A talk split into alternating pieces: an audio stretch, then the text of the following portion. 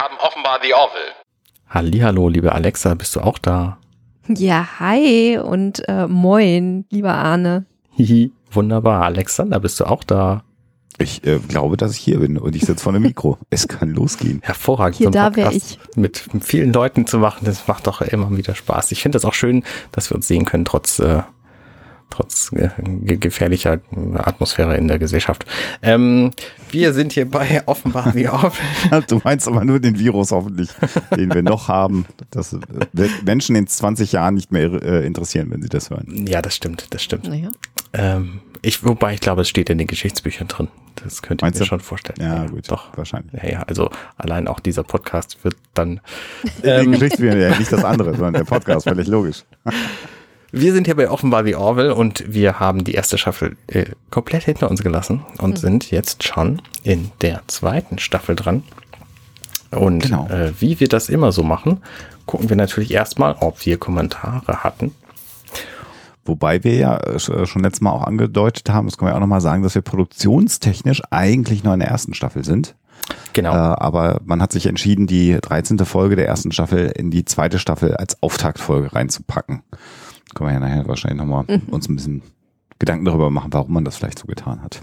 Genau, und ob das Sinn ergibt oder nicht, äh, wird sich auch zeigen. Kommentare hatten wir keine. Okay. Oh, Moment mal, das stimmt gar nicht. Kommentare hatte Arne keine bisher gesehen. Ich hatte bislang keine. aber Ach du Schande. Ja, und Zehn, fünf zwölf. Kommentare. Ist das ehrlich? ja. Der längste allerdings ist ein Spam-Kommentar. Okay, also, ich, äh, ich äh, fasse zusammen. Nils Gerne. schreibt, äh, Hallo, ich möchte mich für euren Podcast bedanken. Es macht Spaß, was über Science Fiction zu hören. Ich bin ein wenig überrascht, dass Arne verwundert war, dass sich die Folgen so ähnlich, so ähneln. Also wir erinnern uns ja, die äh, Voyager-Folge, Ach so, die ich bei mhm. gestern Who besprochen hatte, gestern, heute, übermorgen, und die Orville-Folge, die quasi dasselbe Thema hatte, ähm, Ja. mit, dem, mit dem verschwindenden Planeten. Äh, Thess MacFarlane ist nun mal ein Fan von Star Trek und die Folge aus Voyager ist einfach großartig. Logisch. Also hat Seth sich sicherlich gedacht, das kopiere ich mal. Dass sie sich aber wirklich so ähnlich liegt, liegt natürlich am Regisseur. Er war im Jahr 2000 Showrunner von Star Trek Voyager und somit absolut über alles in der Produktion informiert, möglicherweise ständig am Set. Somit sollte er es geschah in einem Augenblick sehr gut kennen, was ihn möglicherweise bei den Dreharbeiten zu Gotteskult ein wenig beeinflusst haben könnte. Der Regisseur, wir erinnern uns, war Brennan Braga, ja. berühmte Name. Wobei man sich ja auch fragen muss, also Brandon Braga ist ja seit 100 Jahren im Sci-Fi- Sci-Fi-Genre äh, vertreten und auch Star Trek assoziiert gewesen über viele, viele Jahre, ob der auch selber Lust hat, sich zu kopieren. Also das klingt ja so, als ob man Spaß daran hätte. Eigentlich würde man ja erwarten, dass man was Neues machen wollen würde. Aber gut, Wenn man es als Hommage versteht. Ja. Als Hommage an Voyager, an Star Trek. dann vielleicht schon. Ja. Genau. So, dann haben wir noch einen Kommentar von Sustical. Claires Aktion gegen den Typen ist krass, definitiv, aber sie wurde gegen ihren Willen festgehalten und seine Motivation bleibt offen. Das ist nicht zur letzten Folge, sondern zur Folge Falte im Weltraum, ähm, wo sie mit Isaac und ihren Kindern auf dem Planeten hängen blieb. Sie musste ihn als potenzielle Gefahr ansehen, aus der Sicht kann ich die harte Aktion zumindest nachvollziehen. Klar. ja, klar. Also, Dann haben wir noch einen Kommentar von Lars. Dieses ist so eine Folge, die einen Zwiespalt gut zeigt, den ich mit The Orville habe. Ist es Comedy mit Science-Fiction-Elementen oder Science-Fiction mit Comedy-Elementen? Ich glaube, seit Star Trek lässt sich das quasi nicht trennen. Denn äh, schon bei Star Trek galt immer das Mantra Don't cut the funny, the funny is money. mh. Ähm, also die witzigen Elemente in Star Trek waren immer sehr bewusst da drin und deswegen glaube ich, ist das relativ eindeutig immer bewusst Ja. so. Wobei, wir hatten es ja am Anfang von, von, äh, von dieser Besprechung von The Orville auch schon gesagt, dass es natürlich äh, so ist, dass The Orville als Persiflage auf den Markt kommen musste, weil es anders gar nicht ging und sich da jetzt so ein bisschen von etablieren muss. Also so, Ja. so ein bisschen aus dieser äh, Verpuppungsphase jetzt zum Schmetterling wird im Grunde. ja. Ja, als Satire war es halt nicht anzutasten. Sonst hätte man unter Umständen sofort geklagt, hätte gesagt, das ist eine 1 zu 1 Kopie und als Satire war es eben möglich. Aber das haben wir ja auch schon seinerzeit Genau. ähm, besprochen. Diese Folge mit dem 2D, 3D-Spiel erinnert mich sehr an Futurama, wo man so etwas als cartooniges, absurdes Element sofort verzeiht und optisch genießt. Hier war es einfach absurd. Ähm, das ich aber auch genießen konnte. Als Handlungsteil aber ziemlich schräg fand. Ja, gut. Das hatten Ja. sie auch in Teilen irritiert. Ja. Sah gut aus, war aber komisch, glaube ich, war ja das Fazit, was wir so hatten. Ja. Ähm, weiterhin, schreibt Lars, äh, nachdem ich nun beim Renovieren euren Podcast ziemlich zügig durchhören konnte, hier ein bisschen gesammeltes Feedback unter der für mich neuesten Folge. Die Zusammenfassung ist für mich insgesamt verzichtbar, aber mit der kurzen Fassung kann ich sehr gut leben, ohne sie zu überspringen. Hervorragend, so haben wir uns das gedacht. Ähm, Ja. Die ersten Zusammenfassungen waren mir persönlich zu lang, auch wenn ich die Arbeit echt respektiere, die da drin stecken muss. Ja, mir auch. Und auch die Arbeit war mir zu lang. So. Kommt alles zusammen. Aber das, also diese langen Zusammenfassungen, die haben halt den großen Nachteil, dass halt einer irgendwie zehn Minuten am Stück redet und die anderen Ja. da nicht wirklich was zu sagen können. Deswegen ist Ja. es nicht so, es macht nicht so Spaß. Weder zum Zuhören noch zum, zum selber, selber machen. Und wir haben das ja auch besprochen, also in einem Format, wo man Folgen einer Serie bespricht, äh, ist es ja auch, die Leute haben ja in der Regel die Folge gesehen, die Menschen, Genau. und wollen dann ja hören, was wir dazu zu sagen haben. Äh, wir wissen auch, dass es Menschen gibt, die das anders machen, die erst den Podcast hören und dann die Folge sich anschauen. Das gibt es immer wieder mal, aber ich glaube, das Gros der Hörenden macht es eben andersrum. Und dann reicht's, nochmal kurz einen Überblick zu geben. Genau. Und wenn wir die Zusammenfassung kürzer halten, ist natürlich auch klar, dann haben wir einfach mehr Zeit für unsere geistigen Ergüsse. Genau. So, Lars schreibt noch, die Orville unterhält mich ziemlich gut, aber doch recht oft nehmen die Drehbücher kleine Abkürzungen, die dann sauer aufstoßen. Das finde ich manchmal echt schade. Es sind meist die Dinge, die ihr auch ansprecht, ja. Wir auch. Klar. Klar. Aber die Serie macht mir trotz anfänglicher Vorbehalte doch ziemlich viel Spaß und es kommen Themen unserer Zeit zur Sprache, die ich der Serie nicht zugetraut hatte. Ich freue mich schon auf die dritte Staffel und die nächsten Episoden dieses Podcasts. Viele Grüße und danke.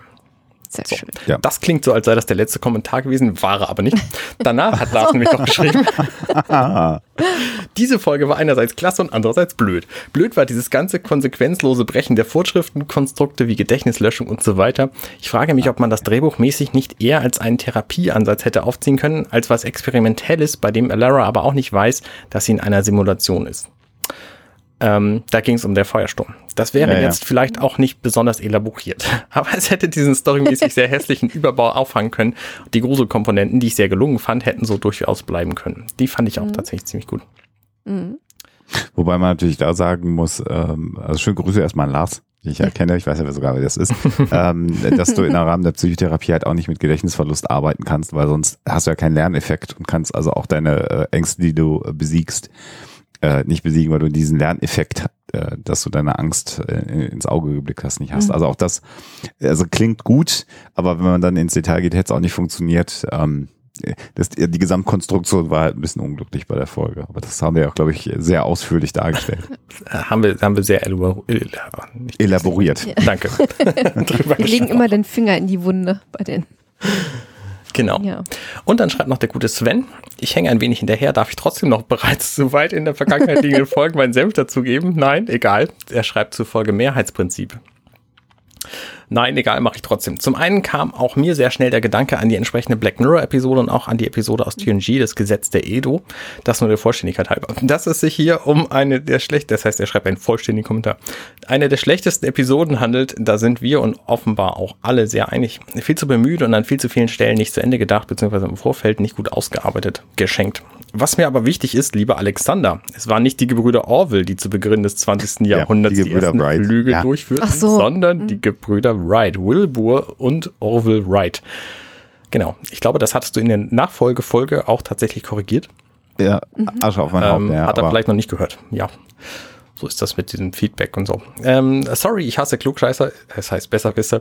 Aber das war mir tatsächlich wichtig. Da ich bisher noch nicht weiter als bis zu dieser Episode gehört habe, weiß ich natürlich nicht, ob ihr den. Ja, ja, okay, okay, okay. okay. okay, ähm, ähm, was diesen gesamten Kommentar hier obsolet machen würde, da ich aber extra dafür meinen Bau am Lego Space Shuttle unterbrochen habe, um mich in meinem Arbeitszimmer an den Rechner zu setzen und dort diesen Kommentar zu schreiben, hoffe ich, dass er, auch wenn die Inhalte nicht mehr relevant sind, dennoch einen Hauch von Beachtung findet. Beste Grüße. Selbstverständlich, lieber Sven. Deine Kommentare, Genau. also wirklich. Genau. Äh, Das war jetzt natürlich eine große Kritik an meine Person, die mich persönlich trifft. Wenn das nicht gewesen wäre, sondern ein netter Kommentar, hätte ich natürlich erwähnt, dass ich mich mit Sven sehr ausführlich in seinem Podcast Nachricht 1 in Folge 44 ganz lange Ja. über Lego unterhalten habe und andere Klemmbausteine. Aber weil er mich jetzt hier natürlich so harsch kritisiert hat, äh, der Sven kann ich das leider nicht erwähnen. Ja, Das ist- ich, tut ich mir hätte, sehr leid. also wenn es ein netter Kommentar gewesen wäre, hätte ich den auch nicht vorgelesen. So, so was machen wir hier nicht. So, PS Thema Zusammenfassung. Ich finde diese Szene für Szene-Beschreibung für meinen Geschmack etwas zu umfangreich. Ja, hervorragend, Sven. Das haben wir dann ja auch gemerkt. Mir würde quasi eine kurze Inhaltsangabe, wie wenn man die von Episodenguides oder Klartexten oder Fernsehzeitschriften kennt, genügen. Yep. Vielleicht auch ohne schon den Ausgang der Folge zu spoilern. Nein, das, so weit kommt es noch. Also das wäre echt nie, nee, das, wir spoilern das hier immer die nicht. komplette Folge. Also anders geht's Können wir- nicht, weil das ist ja meistens der Twist, an den die Leute sich dann erinnern. Ja. Können wir eigentlich Sven persönlich irgendwie ein Feedback schreiben, dass er bitte erst alles sich anhört und dann erst Feedback gibt? Geht das irgendwie? So. Ähm, danke, tschüss, schreibt er. Also, vielen Dank für eure vielen Kommentare, liebe Leute. Genau. Äh, ich muss mich da irgendwie be- drüber benachrichtigen lassen, damit ich das auch mitkriege, wenn die kommen und nicht erst, Das wenn ich die Sinn nächste machen. Folge aufnehme. Weil der älteste ist nämlich vom 10.4. äh, Oh, das Ach ist so, und der ähm, neueste ist halt von, von kürzlich. So. aber jetzt haben wir ja nachgeholt und aufgearbeitet. Richtig, jetzt sind wir quasi auf dem aktuellen Stand. Staffel 2. Und ich kann Wahnsinn. jetzt schon sagen, Staffel 2 wird richtig cool. Spoiler! Ähm, Spoiler, äh, genau, und ähm, hat mich ähm, mehr noch als die erste Staffel. Ich war nach der ersten Staffel von The Orville ja schon sehr begeistert und äh, das, was uns jetzt erwartet äh, äh, in der Serie und damit ja auch hier im Podcast, ist nochmal richtig gut. Ja. Und äh, hat sich, äh, hat für mich dafür gesorgt, dass The Orville als wirklich auch ernstzunehmende, wenn auch humorige und launige Cypher-Serie absolut Mhm. etabliert hat. Und ich hoffe, dass wir noch viele, viele Staffeln erleben, die auf dem Niveau der zweiten Staffel sind. Mal abwarten, wie es mit der dritten Staffel dann Mhm. werden wird, die ja aktuell zum Zeitpunkt dieser Aufnahmen noch nicht läuft. Also da können wir noch nicht rein. Eins, eins muss ich sagen, da ist eine, ähm, oder da sind Episoden äh, rund um Isaac drin. Ich sage jetzt nicht weiter was und das ist dann auch nicht wirklich ein Spoiler, die mir aber wirklich die Schuhe ausgezogen Ja. haben. Das Ja. ist einfach richtig coole Sci-Fi. Hoch, also quasi sehr, sehr hohe Qualität und Mhm. an die Hochzeiten von TNG Mhm. sehr, sehr dicht dran, muss man schon sagen. Ja. So. So, große Vorfreude auf die Staffel 2. Davon Mhm. besprechen wir die erste Folge heute schon. Und wie immer habe ich eine, in Staffel 1. Ich sag's nochmal.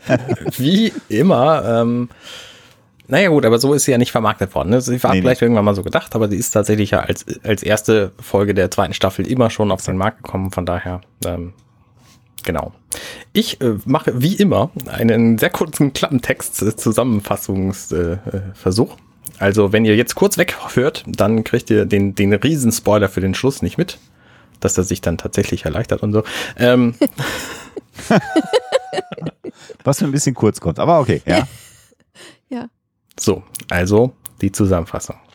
Ein Monat später kommt Ed noch immer nicht mit der Trennung von Kelly zurecht und bespricht das mit Alara in der Bar, die auch mit ihrem Liebesleben nicht zufrieden ist. Kelly hat bereits mit dem Lehrer Cassius einen neuen Partner. Das Cassius? Cassius.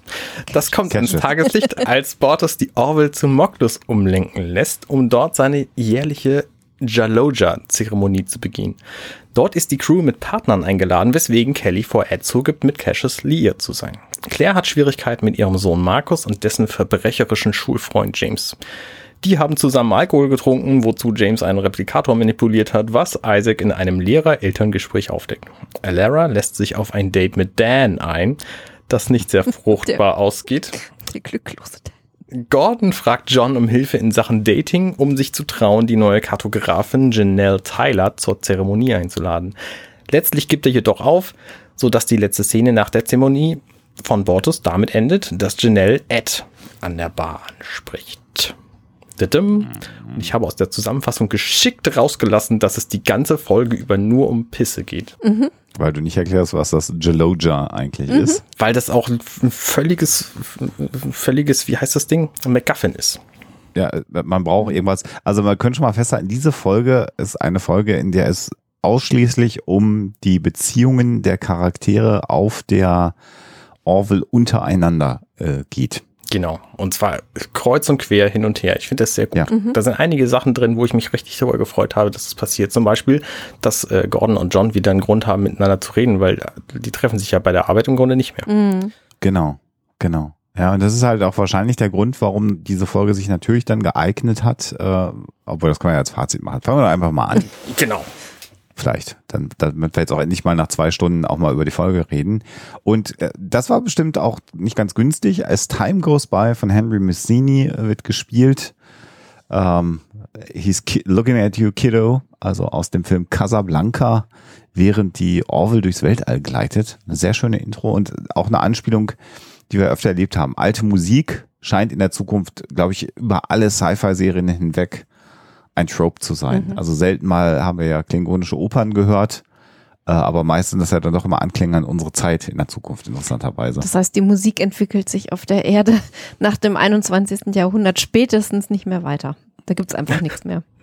Aber es ist ja auch nicht nur klassische Musik, also Instrumentalmusik, sondern später wird ja dann tatsächlich auch noch Journey angesprochen, ja. die ja mehr so Power Rock machen. Aber das, mhm. das wird nicht bezahlt, also das wurde nicht gespielt, das wurde nur erwähnt.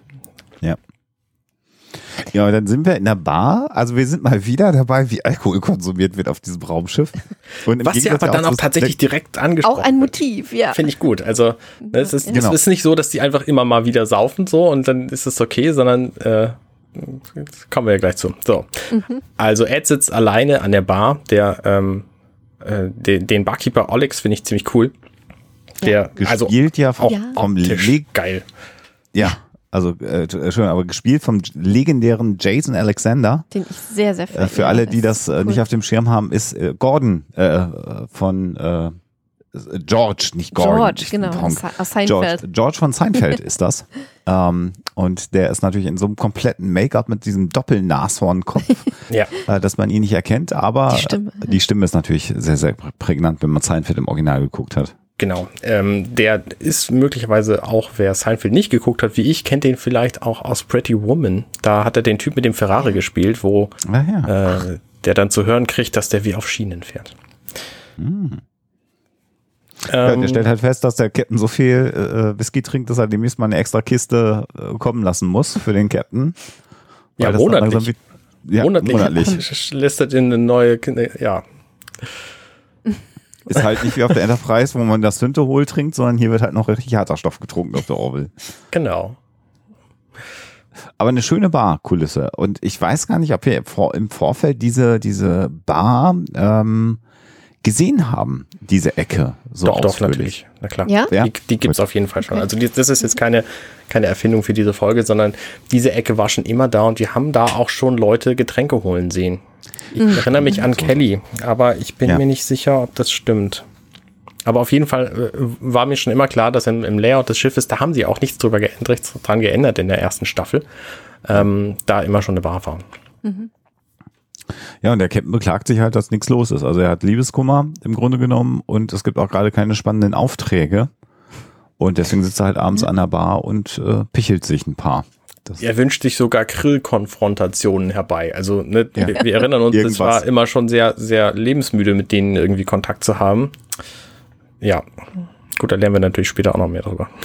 Genau. Und dann kommt Lara äh, dazu, die irgendwie auch, ja, in der Folge zumindest stellt sich dann raus, dass sie ja auch ein bisschen gefrustet ist äh, von Liebesdingen und natürlich wissen alle an Bord über die anderen Bescheid und sie lässt sich dann einen doppelten Slain Tequila äh, eingießen.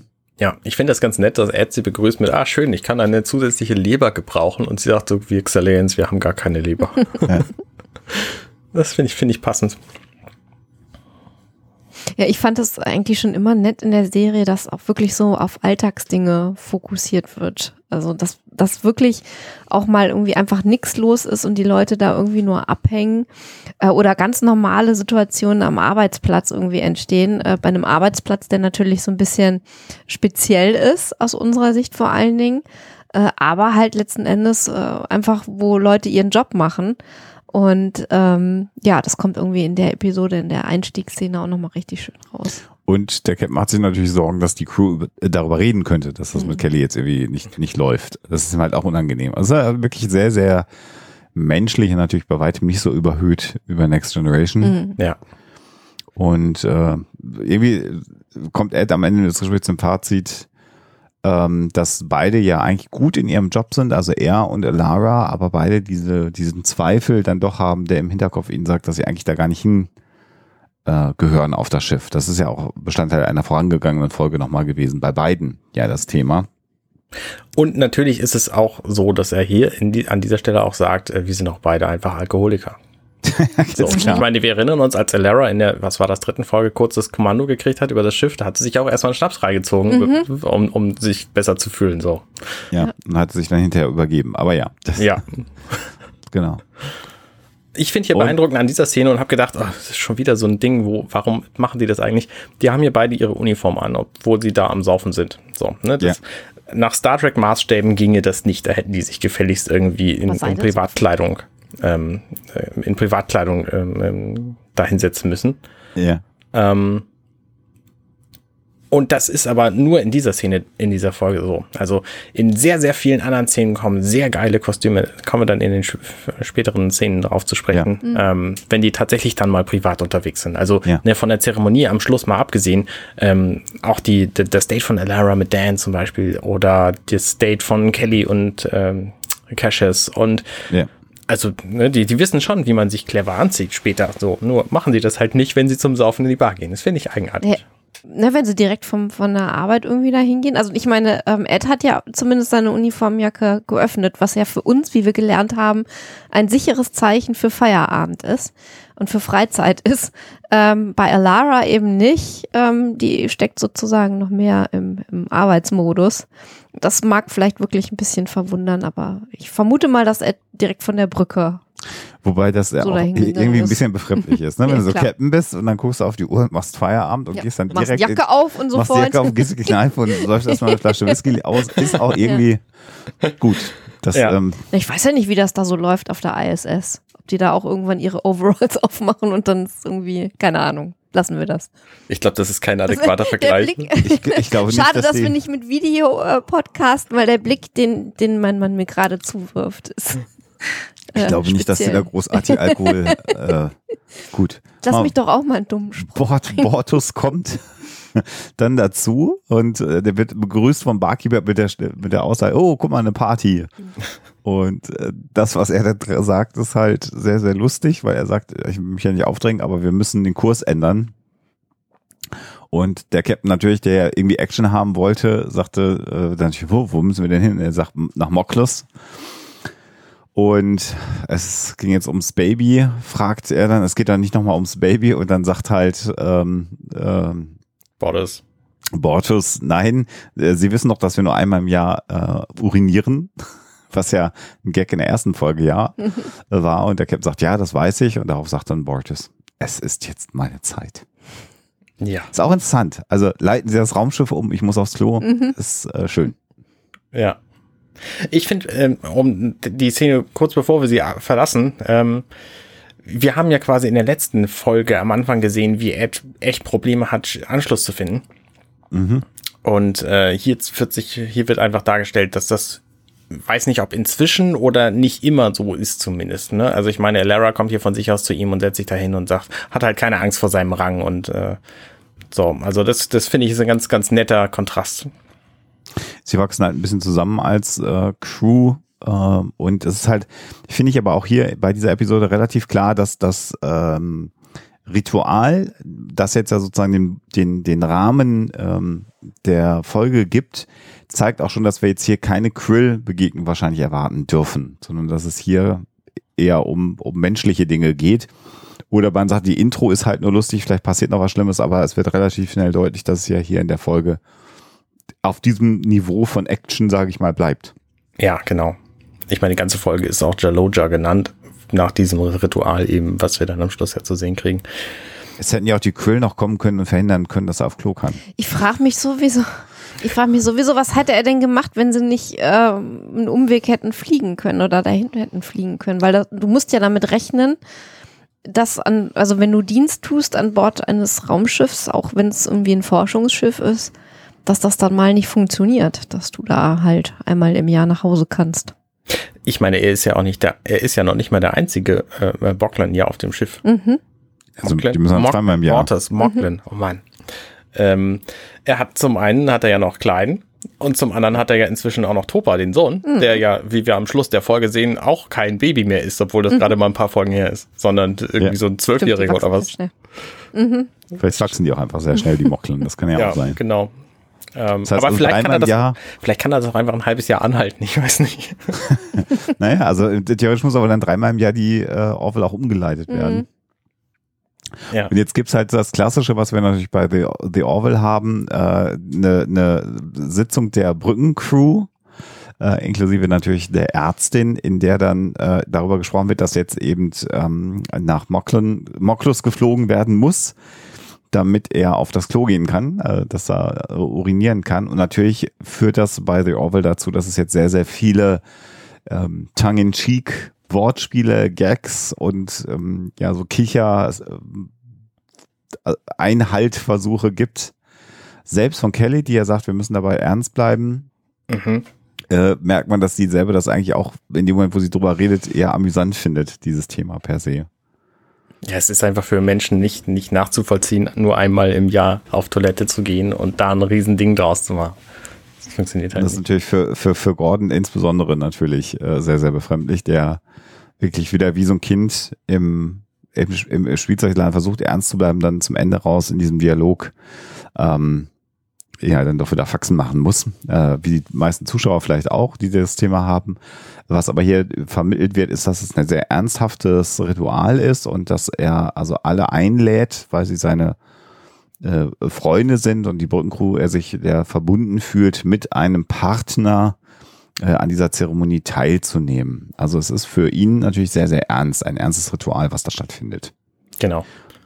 Und, Und so wird aber die Crew ja auch vorher von Ed eingenordet, dass sie das gefälligst auch so sehen sollen. Und deswegen gibt's dann halt auch so Kommentare wie noch Fragen von Kelly und John sagt, tausend, aber ich stell sie nicht. So. Genau. Wobei zumindest zwischendrin gefragt wird, was passiert, wenn es an dem Tag windig ist. Wenn er in eine Schlucht geht. ja. Ja, aber das ist natürlich genau der Punkt. Und äh, interessanterweise hat Union Central, also die ist das äh, Hauptquartier der Flotte, ähm, zugestimmt, dass sie das auch machen dürfen. Weil, aber jetzt in dem Fall, es gibt auch einen Grund, also dass das jetzt nicht alleine der Grund ist, warum sie sich umleiten, sondern dass sie noch an der Raumstation 58 vorbeifliegen, um äh, eine neue Stellarkartografin an Bord zu holen. Äh, wobei hier das Geschlecht, glaube ich, noch nicht klar ist. Im Englischen äh, Stellar Cartographer könnte Genau. ja auch ein Mann sein, aber es ist äh, eine Offizierin, die sie dann an Bord holen. Genau. Und bevor es dann noch mehr dumme Witze gibt, äh, schickt Ed die Leute raus. Sagt, komm, Feierabend. Dismissed. Ja, und äh, wir wechseln quasi nach einer wunderschönen Flugsequenz der, äh, der Orville wieder. Orville. Die sind immer sehr, sehr sehenswert, weil die alle unterschiedlich sind, immer, immer wieder schön. Äh, kommt Kelly dann zu Ed ins Büro und es gibt wieder eine sehr typische awkward Ed-Szene, ähm, wo Kelly ihm was sagen möchte und er sagt, nein, ich weiß schon genau, was du sagen willst. Also wenn du nochmal mit mir zusammenkommen willst, dann ich würde dem noch eine Chance geben. Und sie antwortet einfach mit, äh, ich äh, habe jetzt einen anderen. Und ähm, Ed natürlich, wie das, wie man das so macht, wenn man noch verliebt ist in seinen Ex-Partner. Ähm, ja, wen denn, wen denn, wen denn? Und sie will es nicht sagen und ähm, sagt ihm dann aber. Naja, der, der, der, der, also äh, witzig ist ja nochmal, dass er, bevor sie ihm das sagt, ja nochmal ihr sein Herz nochmal zu Füßen legt quasi. Also Ja. er sagt ja nochmal ganz explizit, ich liebe dich und okay, wir versuchen es nochmal. Also er ist natürlich komplett auf dem falschen Pfad. Umso schlimmer ist es ja dann zu erfahren, dass sie jemand anderen sieht. Das macht ihn ja nochmal deutlich fertiger, ne? ja, genau. Genau. Also das, das äh, braucht man, glaube ich, nochmal, um das, was da nachher sich ent, entfaltet, äh, nochmal äh, einordnen zu können. Ja. ich. Und Ed hat hier gesteigertes Interesse daran zu erfahren, wer das denn ist. Äh, Und Kelly möchte das einfach noch nicht verraten, weil es zu, zu komischen Situationen führen könnte. So. Und äh, sie ist offensichtlich schon sehr lange mit dem zusammen, einen Monat nämlich. Und ähm, ich glaube, dass es da einen Monat her ist, seit wir diese letzte Folge hatten. Also offensichtlich hat sie da nicht sehr viel Zeit verstreichen lassen zwischen, zwischen Ed und äh, Cassius. Genau. Also ich, ich finde es auch ganz, ich finde es ganz nett, wie sich das dann hinterher entwickelt, so rein äh, Unterhaltungs, also rein vom Unterhaltungswert her. Was mich da an dieser Entwicklung so ein bisschen gestört hat, war, dass sie nachdem sie sich schon äh, ja seit Beginn der der Staffel sich so weiterentwickelt hatten, äh, auch in ihrer Art miteinander umzugehen, dass sie sozusagen wieder die komplette Kehrtwende machen und sozusagen äh, alles nochmal von vorne anfängt, auch so dieses Geplänkel und dieses sich missverstehen und so. Und das fand ich ein bisschen ähm, so, so rein von der schreiberischen äh, Dimension her so ein bisschen naja, sagen wir mal so ein bisschen schreibfaul, weil, weil man sich einfach gedacht hat, so jetzt waren sie kurz davor, wieder zusammenzukommen, jetzt fangen wir nochmal ganz von vorne an, jetzt kehren wir sozusagen wieder zum Ausgangspunkt zurück. Ähm, das habe ich so ein bisschen zwiespältig äh, dann doch wahrgenommen. Und es ist, es ist, ich, ich, ich finde auch, dass Kelly da nicht so gut mhm. bei wegkommt, weil es ist ja genau, sehr, sehr klar ja. gewesen, dass sie auch Gefühle für, für Ed hat. Mhm. Und sie argumentiert ja dann hier in diesem Gespräch auch, also warum sie nicht zusammen sein können, begründet sie ja mit, dass wir halt äh, Kommandooffiziere sind im Grunde genommen. Und was passiert, wenn du mich und Bortus auf den Planeten runterschicken musst und du weißt, einer, also der, der den ich runterschicke, stirbt, mhm. also mich oder Bortus, die sind beide gleich qualifiziert, wen würdest du runterschicken? Und dann fängt Ed natürlich an zu sagen, ja, ich muss da überlegen, wer ist qualifizierter und das lässt Kelly nicht zu und sagt, siehste, deswegen können wir nicht zusammen sein. Und gleichzeitig äh, negiert sie ja hier auch in der ganzen Folge nie, dass sie noch Gefühle mhm. für Ed hat. Ja. Und äh, dadurch, dass sie ihn ja so gut kennt wie eigentlich kein anderer, auch das ist ja in den vorangegangenen Folgen, wie du gesagt hast, Alexa, ja sehr schön dargestellt worden, weiß sie natürlich auch, wie sehr es ihn treffen wird, dass mhm. sie jetzt einen neuen ja, äh, äh Partner hat.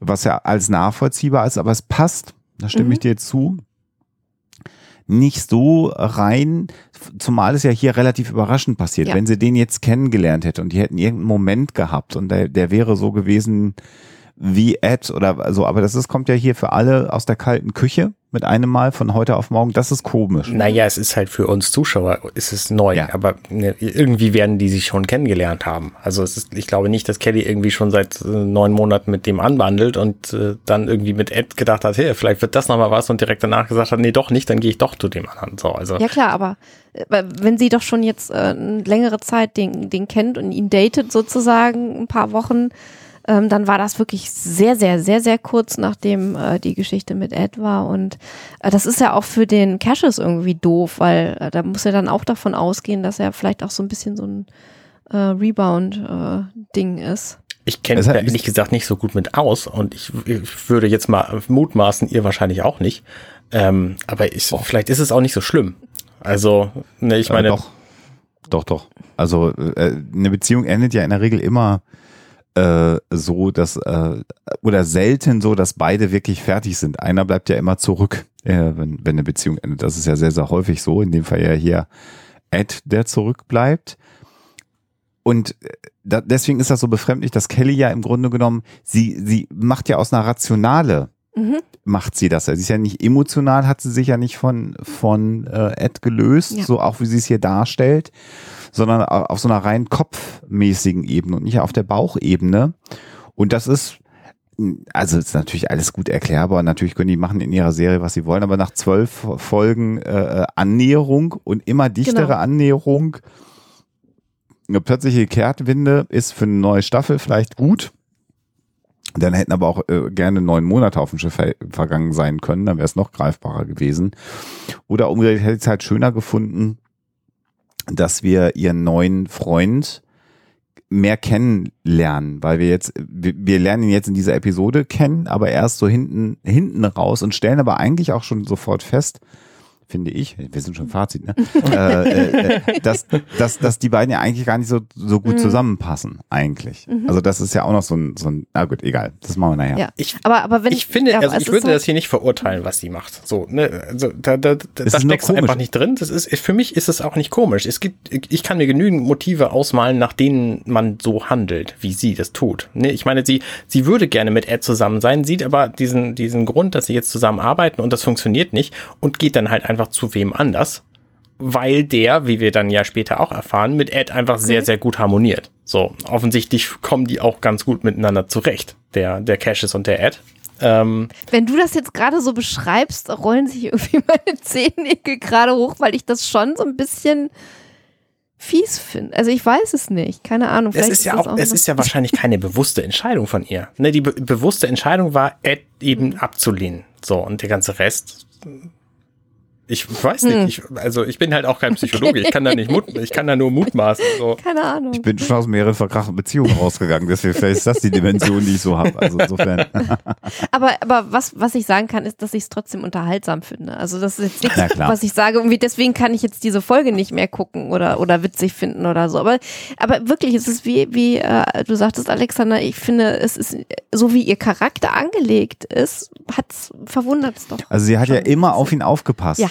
Also es ist jetzt das erste Mal, dass sie nicht mehr auf Ed aufpasst und nicht auf ihn Rücksicht nimmt, weil sie hat, weißt du, sie hat ja zwölf Folgen lang, sie hat ihn im Job organisiert im Grunde genommen. Also mhm, ja, das stimmt. So, äh, äh, sie hat und, und sie hat seine Fehler äh, eingestanden. Sie hat immer die Schuld auf sich geladen, auch schon bevor klar war, dass das wahrscheinlich für Hormone waren.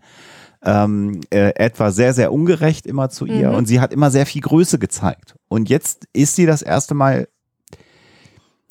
mehr auf sich bezogen. Also egozentrisch und gar nicht im negativen Sinne, sondern das erste Mal, es kommt halt sehr, sehr überrascht. Und ich hätte mir als Zuschauer einfach gewünscht, dass der Typ, äh, der ja auch wirklich ein netter Kerl ist, ihr neuer Freund, aber dass ich den vorher schon hätte kennengelernt, dass ich es nicht wie Ed erfahren muss als Zuschauer, sondern dass ich das sozusagen schon mitkriege, mhm. wie, dass sie, oh, guck mal, jetzt hat sie einen sehr coolen, ja, gut, okay, ist völlig nachvollziehbar. Und dann haben wir diesen Moment, den sie jetzt hat mit ihr gemeinsam. Das hätte ich für mich als Zuschauer angenehmer gefunden. Das hätte mich nicht so mit dem kalten Eimer Wasser erwischt. Wir reden da jetzt sehr, sehr lange drüber, aber ich wollte noch eine Sache dazu sagen. Du hast vielleicht gerade den Kern äh, der ganzen, des ganzen Problems ähm, erwähnt. Ich glaube, wir sehen das hier wirklich rein aus Eds Perspektive. Wir ja. kriegen das wirklich als Zuschauer ja. genauso serviert, wie Ed es serviert mhm. bekommt. Ich glaube, das ist der Schlüssel zu dieser Sequenz. Und wenn, wenn ich das dann sozusagen verinnerliche, dann äh, macht es auch für mich als Zuschauer wieder mehr Sinn wenn, wenn ich einfach weiß, okay, ich stecke jetzt hier wirklich in Eds äh, Schuhen und äh, kriege das aus seiner Sicht mit. Und davon mal ganz ab, würde mich mal interessieren, äh, deswegen habe ich für eben gerade, äh, Alexa hat mich ein bisschen irritiert angeschaut, hin und her geschwult, nochmal in die Folge davor so. gehen, weil ich finde, dass die Kelly hier unfassbar lange künstliche Winter Wimpern angeklebt haben. Ah, jetzt fängst du auch an drauf zu achten. Ach was. Oder? Ja, stimmt. Also das Make-up ist schon ein bisschen krasser. Das war im Besprechungszimmer ja. übrigens auch. Also ähm, äh, interessant zumindest the, the, the choice of Wimpers. Sie haben da in der Folge noch eine Schippe draufgelegt, ja. Ja. Tja, ja, okay, da kann ich jetzt, da fällt mir jetzt auch nichts. Also. Vielleicht ist das auch Eds Perspektive. Und es, und es geht, dass äh, so lange also, vorkommt. Ich weiß es nicht. Ich glaube, wir verlieren uns hier gerade. Also, um, um, da nochmal einen, einen, einen ähm, Zuspruch zu, zu bringen, ja, ihr habt im Grunde recht. Im Grunde hat sie die letzten zwölf Folgen auf Ed aufgepasst und das lässt hier tatsächlich sehr nach in diesem Moment. Und das finde ich auch sehr eigenartig, ähm, jetzt wo ihr es erwähnt hat. Aber beim Gucken ist mir nicht aufgefallen, dass hm. da irgendwas merkwürdig ist. Also okay. Menschen und Beziehungen sind sowieso schon mal eine ganz eigenartige Geschichte und deswegen irritiert mich der sehr wenig auf dem Gebiet. Ah, okay, ja, das, ist, das stimmt natürlich. Und es geht ja auch nicht darum, dass sie jetzt irgendwie äh, äh die Böse ist oder äh, irgendwas mit mm -mm. Schulter. Es ist mm halt nur ungewöhnlich, ne, weil sie eben äh, komplett zurückgesteckt hat, quasi eine ganze Staffel lang und das sie jetzt nicht tut, was ja auch nachvollziehbar -hmm. wäre, dass sie das nicht mehr tut. Äh, also, völlig klar. Dass sie jetzt damit abgeschlossen hat erstmal, ja. ah, obwohl hat sie? Hat sie wirklich? Das, das können wir nochmal schauen. Auf alle Fälle bleibt Ed allein zurück äh, und wir nähern uns der Raumstation 58. Auch wieder sehr schick alles, finde ich, gemacht. Mhm, mhm, und auch hier sehen wir wieder das Problem, quasi rückwärts einparken, nahezu vor der Raumstation, weil natürlich die Orville äh, und das Universum keinen Transporter hat. Und dann kommt dieses kleine Shuttle angeflogen. Also finde, sehr, sehr schöne Sequenzen. Ich finde, diese Orville sieht so stromlinienförmig und lebendig aus, dass es mich immer irritiert, wenn die eine Kurve fliegt und sich nicht bewegt. Also ne, sich, sich, nicht, sich nicht windet. Ja, ja. Sie sieht also wirklich keine, lebendig keine aus, finde ich. Ja, ja, genau. Mhm. So, das ist schon, schon eigenartig. Ich, ja. also die Orgel nicht. Was mich und was mir hier nochmal ein, äh, auffällt, ähm, äh, äh, in, in, in der nächsten Szene, nachdem dann also dann die äh, Stellarkartografin äh, an Bord gebracht worden ist und dann mit Alara zusammen äh, sieht man sie den Gang runtergehen. Ich habe mich mal gefragt, was mir bei The Orville äh, da ganz gut gefällt und konnte den Finger nicht drauflegen. Jetzt gerade hat es mich so durchzuckt. Wir sehen hier einen Gang mit Fenstern.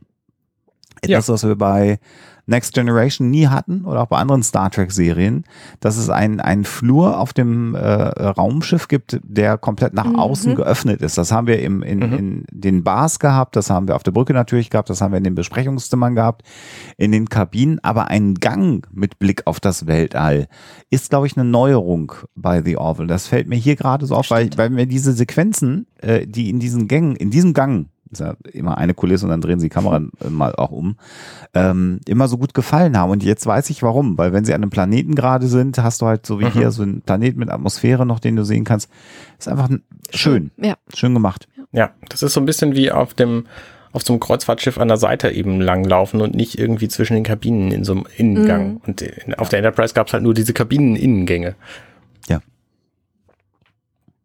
Genau, und äh, Lieutenant Tyler, ähm, die ja hier in dieser Folge noch relativ kurz vorkommt, ähm, sollte man im Auge behalten. Die wird in der zweiten Staffel noch eine etwas äh, wichtigere Rolle spielen, kann ich schon mal sagen, ohne was anzuteasern. Die werden wir also nochmal wieder erleben äh, und ist hier aber einfach sehr nice und ist ja auch so ein bisschen nachher, ähm, du hast es ja schon angedeutet, Love Interest von Gordon.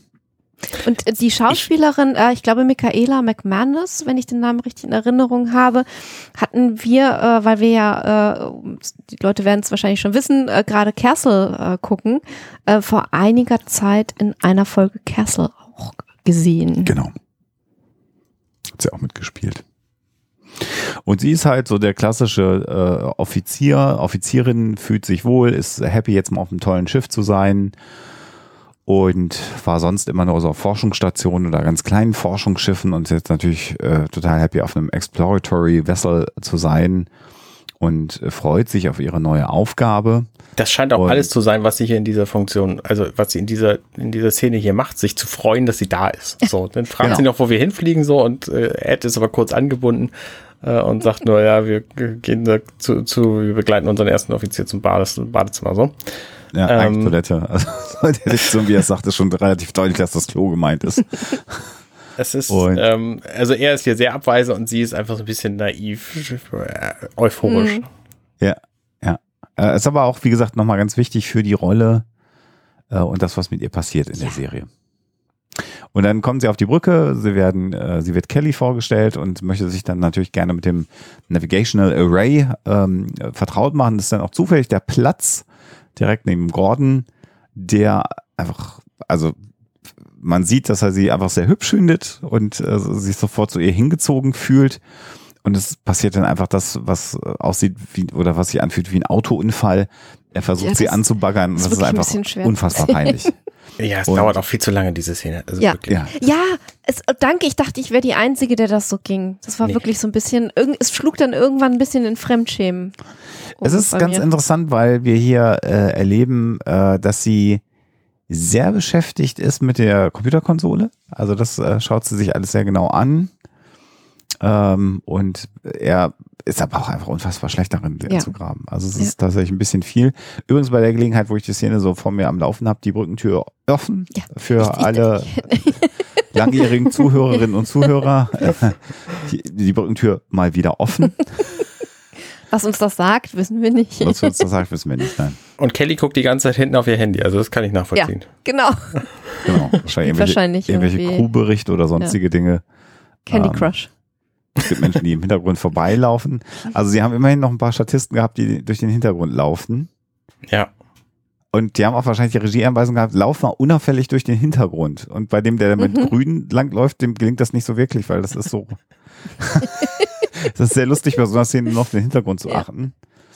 Und also diese wirklich Szene, dass er Gitarre spielt und was seine Hände, was seine Finger alles erzählen können, das sind einfach alles total doofe Sprüche.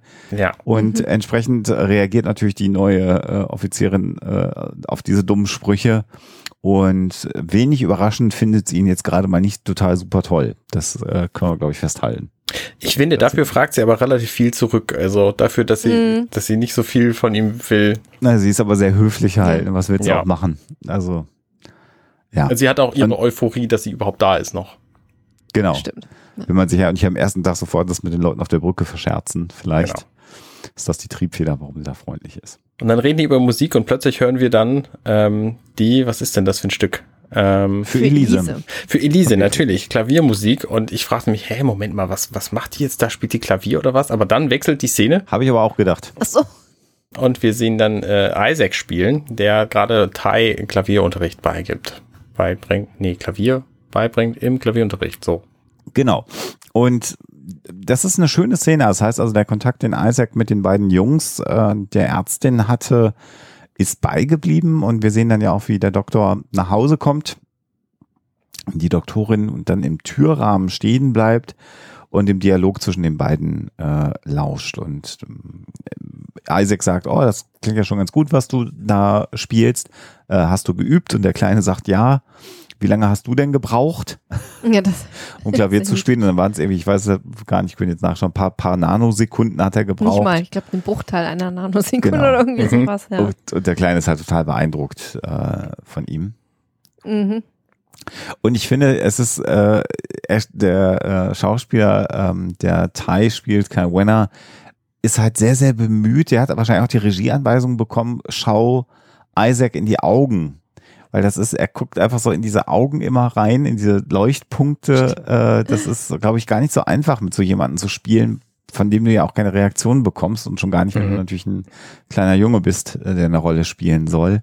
Ich finde das ganz niedlich. Das ist mir aufgefallen, wie er sehr, er, der, wenn du mich fragst, die Regieanweisung bekommen, Mhm. guckt in die blauen äh, Leuchtpunkte Das ist mir gar rein. nicht aufgefallen, aber jetzt, wo du es sagst, äh, also er guckt intensiver äh, dahin, wo die Augen ähm, von ihm sind, als äh, von Isaac sind, als man es normalerweise so im Gespräch mit anderen Leuten machen würde. ja, so rein ja. unbewusst.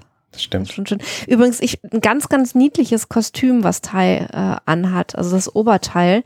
Wenn man da mal äh, so kostümschneiderisch äh, drauf achtet, ähm, das ist ziemlich elaboriert, diese, diese, dieses vordere Teil von, von seinem Oberteil äh, mit dem gefältelten und äh, dann noch in der Mitte sozusagen nochmal so in, in, in runde Falten gelegt. Ähm, das fand ich sehr, sehr hübsch. Ganz, ganz nett gemacht. Genau. Eines von den vielen schönen Kostümen in dieser. Mhm. Ja, Und ganz klar Privatkostüm Ja. sozusagen, natürlich. Genau. Der Junge ist ja noch kein Offizier. Wer weiß, vielleicht wird da irgendwie so ein Wesley Crusher aus dem Kleinen. Na, mal gucken. Genau. Claire kommt rein, schickt ihn dann weg, damit er sich zum Abendessen fertig macht. In dem Moment kommt dann Marcus rein mit seinem neuen Freund James Oh und ja. fragt, ob er noch eine Runde ähm, Gotcha spielen darf. Ähm, Paintball oder was? Und ähm, dann fragt Claire natürlich erstmal nach seinen Hausaufgaben, ob er die denn gemacht hat. Er sagt, ja, habe ich gemacht. Und das glaubt sie ihm natürlich nicht. Und äh, dann äh, will sie ihn die holen lassen und dann sagt er, ja, ich habe sie in der Klasse und so. Und äh, dann ähm, sagt der James halt irgendwann, ah, sie ist, eine, sie ist eine ziemliche Schreckschraube, würde ich es vielleicht übersetzen. Ja, Kann man ja, ja. bestimmt so, Pain ja. in the ass Mhm. äh, im Original. Ähm. Und sie kennt ihn auch nicht, ne? Ist auch ganz spannend, weil sie sagt, Genau. ach, du bist also James, schön dich kennenzulernen. Also es ist ein neuer Fra Freund äh, von Marcus, den sie, den sie noch gar nicht kennt. Und äh, naja, jetzt findet sie das gerade auch gar nicht so cool, dass der äh, ihr sowas nachsagt und äh, Ja. sie unterbindet dann, dass die beiden noch was unternehmen. Zumal sie relativ deutlich äh, gespürt hat, dass natürlich ihr Sohn die Hausaufgaben nicht gemacht hat Mhm. Ja, ähm, und sich darum drücken will. genau. Und dass dieser Mhm. Freund da möglicherweise auch einen einen Einfluss drauf hatte. Ja. So, weil der ja, offensichtlich nicht so höflich ist, wie man es sein sollte, wenn man jemanden neu kennenlernt. Und, ja. Ja. Ja. Und ihn halt jetzt mit zum, zum Gotcha-Spiel nehmen will, obwohl eigentlich Abendessenzeit ist. Genau, also was wir hier natürlich erleben, ist so eine Pubertier-Situation, wo äh, ihr großer Sohn jetzt natürlich so in die rebellische Phase der Pubertät eindringt. Und das macht sie auch ein bisschen fertig. Das ist auch äh, ganz interessant gemacht mit diesem absolut krassen Gegensatz zwischen den beiden, zwischen äh, Ty und Marcus. Also Mhm. Ty ist irgendwie natürlich noch kleiner und, und irgendwie ähm, braucht seine Mutter auch noch mehr und ähm, ist ihr, äh, ja, ihr Stolz und macht ihr Freude. Und dann kommt da so ein Teenager ähm, rein, der natürlich irgendwie aufgrund seiner Entwicklung gerade irgendwie total halbstark ist und einfach alles im Kopf hat, aber nicht irgendwie sich nett mit seiner Mutter zusammenzusetzen. Und so, und da sieht man dann natürlich auch, dass sie das total überfordert. Das ist irgendwie sehr menschlich und irgendwie sehr, äh, kann man sich irgendwie sehr gut reinfühlen, finde ich, in die Szene. Und dann jetzt äh, findet ein wunderbarer Dialog statt, wo dann äh, tatsächlich die Maschine Isaac äh, versucht, Erziehungsberatung äh, Claire zu geben. Das geht einfach so komplett in die Hose, muss man sagen, weil er zunächst mal, was sich natürlich darüber beschwert, ähm, dass er sich so ganz anders verhält und dann sagt er, wenn er ein Virus hat, dann müssen wir das melden, können sie da nichts dagegen machen, wenn es ein Virus ist. Das übrigens nein, super, den äh, ne, also er könnte ja eine Gefahr für die Crew sein, wenn das, wenn er ansteckend wäre. Dann sagt sie, nein, er ist nicht krank, es ist nur, dass er, äh, he's growing up, also er wird erwachsen im Deutschen. Genau. Wahrscheinlich wird sie im Englischen gesagt, äh, würde sie im Deutschen sagen, er, ist, er, er, er wächst so schnell.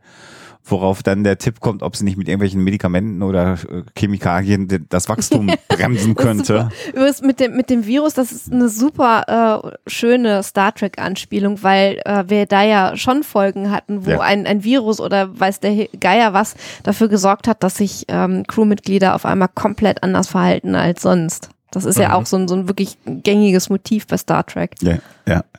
Und da wird es halt immer nicht zuerst vermutet, sondern Genau. irgendwann erst Genau. später. Und jetzt Genau. kommt Genau. es halt sofort am Anfang. Ah, Ja. Moment, Ja. vielleicht ist er irgendwie krank. Ja, der Genau. pubertiert Und sie ist einfach so.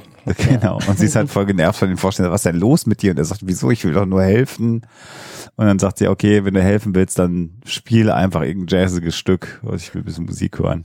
Und dann macht er das. Das ist total schön. Genau. Und spielt dann wieder As Time Goes By, wieder aus dem Film Casablanca. Und dann auch sehr schön, ähm, die Wir Kamera wissen, wo fährt das, dann raus. genau, wir wissen jetzt, wo das Quartier von Claire ist. Das finde ich total gut. Ja. Also das erfährt man ja normalerweise relativ wenig in so Science-Fiction-Serien, wie eigentlich die Innen, das Innenleben des Raumschiffs zusammenpasst Ja. mit dem Außenleben. Wie, wie habt ihr die Strukturen vor dem Fenster verstanden? Als was? Das war mir nämlich nicht so ganz klar. Ich fand das sehr, sehr abgefahren irgendwie. Ob das, sind das Rohre gewesen oder was? Ich habe jetzt leider mir die, ähm, den Bauplan oder die, die, die äh, Bilder, die wir haben, äh, nicht so genau angeguckt mehr im, im Buch. Da diese, Ach, da unten diese ja, Dinger. keine Ahnung, diese Rillen oder was das ist, ja. Da, oh, müsste man nochmal nachgucken. Aber das sind, ich finde, äh, so Details, die du halt sonst nicht hast, wenn du die Orville dann irgendwie so vorbeifliegen siehst. Da sieht sie ja immer sehr, sehr glatt und gleichförmig aus. Und jetzt so aus der Nähe betrachtet hat sie doch sehr viel äh, Struktur, was ich aber auch schön finde, wenn man mal solche Details sieht. Es könnten vielleicht sogar so Escape Pods oder sowas in der Richtung sein, Mhm. solche Abschussvorrichtungen. Mhm. Eventuell. Oder es ist halt irgendwie sowas wie ein äh, Schutzschildgenerator oder irgendwie sowas in der Richtung. Mhm. Aber es gibt noch mal so ein bisschen mehr Tiefe und, Genau. und äh, Ja. ja, schaut gut aus. Genau, mit der Kamerafahrt raus, gehen wir die Pause. In die Werbepause, genau.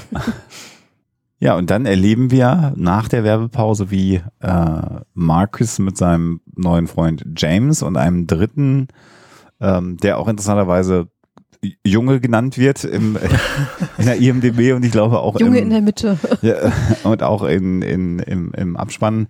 Also da war, der hat keinen Namen. Das ist das Schicksal, wenn man äh, keinen Namen bekommt in der Serie, wie sie an einem äh, Replikator manipulieren. Genau. Beziehungsweise nicht Marcus manipuliert, sondern James ist da mit Mhm. dem Gerät am Arbeiten. Richtig. Und er macht das offenbar sehr gut, ähm, denn zum einen ist er sehr gestresst dabei und zum anderen funktioniert es hinterher. Ähm, sie be bestellt mich dann an diesem Replikator einfach eine Flasche Wodka und dann ähm, kriegen sie die und dann hauen sie damit ab. So. Ähm, ich, ich stelle mal wieder fest, wie gemütlich ist ich die Quartiere finde. Also die Einrichtung Ja. und irgendwie auch jetzt gerade diese Beleuchtung da und so. ja, gerade die Beleuchtung. Ah, total schön. Und dann äh, kommen wir wieder in die äh, Mess Hall rein und sehen, wie Gordon mit äh, Lara ähm, am Essen ist. Und äh, er möchte jetzt halt Informationen über die neue Kollegin aus ihr raus äh, kitzeln. Und sie sagt, ja, aber ich habe sie doch auch nicht so lange gesehen. Ja, aber du musst doch dir das Crew-Manifest angucken, wenn jemand Neues an Bord kommt. Und ihm geht's dann am Ende im Grunde genommen nur darum, herauszufinden, ob sie einen Freund hat oder nicht, die Mhm. neue Kollegin. Das ist schon ganz witzig. Was sie übrigens ja offenbar alle nicht machen, sich die wirklich die, die äh, Personalakten anzugucken, weil wir ja ähm, festgestellt haben, dass sie nicht mitgekriegt haben, dass John Lamar hochbegabt ist. Genau. Eigentlich guckt ja keiner rein in Genau. die Akten. Genau. Nur, nur bei besonderem Bedarf. Ja. Ach, der ist ja hochintelligent. Haben wir ja auch erlebt. in der Das kriegt man halt also so zwischenmenschlich mit. So, Bortes kommt dann halt Mhm. an und hört diesem ganzen Gespräch zu ähm, und erfährt deswegen natürlich auch, was Lara dann später dieses Mhm. Date mit Dan bringt. Ähm, dass sie einfach auch nicht so die, die Beste ist, was, was Liebesgeschichten angeht. Und dann schickt sie ihn einfach zu John. Genau, und er ist ja auch nicht verknallt, weil sie sagt, ja, ja, also sie versucht das Boris zu erklären und sagt dann, ah, Gordon hat, ist ein bisschen verknallt und er sagt, na, ich bin ja nicht verknallt, ich will halt nur so wissen, wie die, wie sie so drauf ist, so, was ist ihr Game, was ist ihr Deal.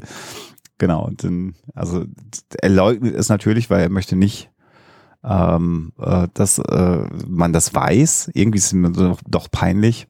Wie du schon äh, sagst, dann schickt sie ihn halt zu John, weil John offensichtlich der istjenige auf dem Schiff ist, der die meiste Erfahrung hat, Leute aufzureißen.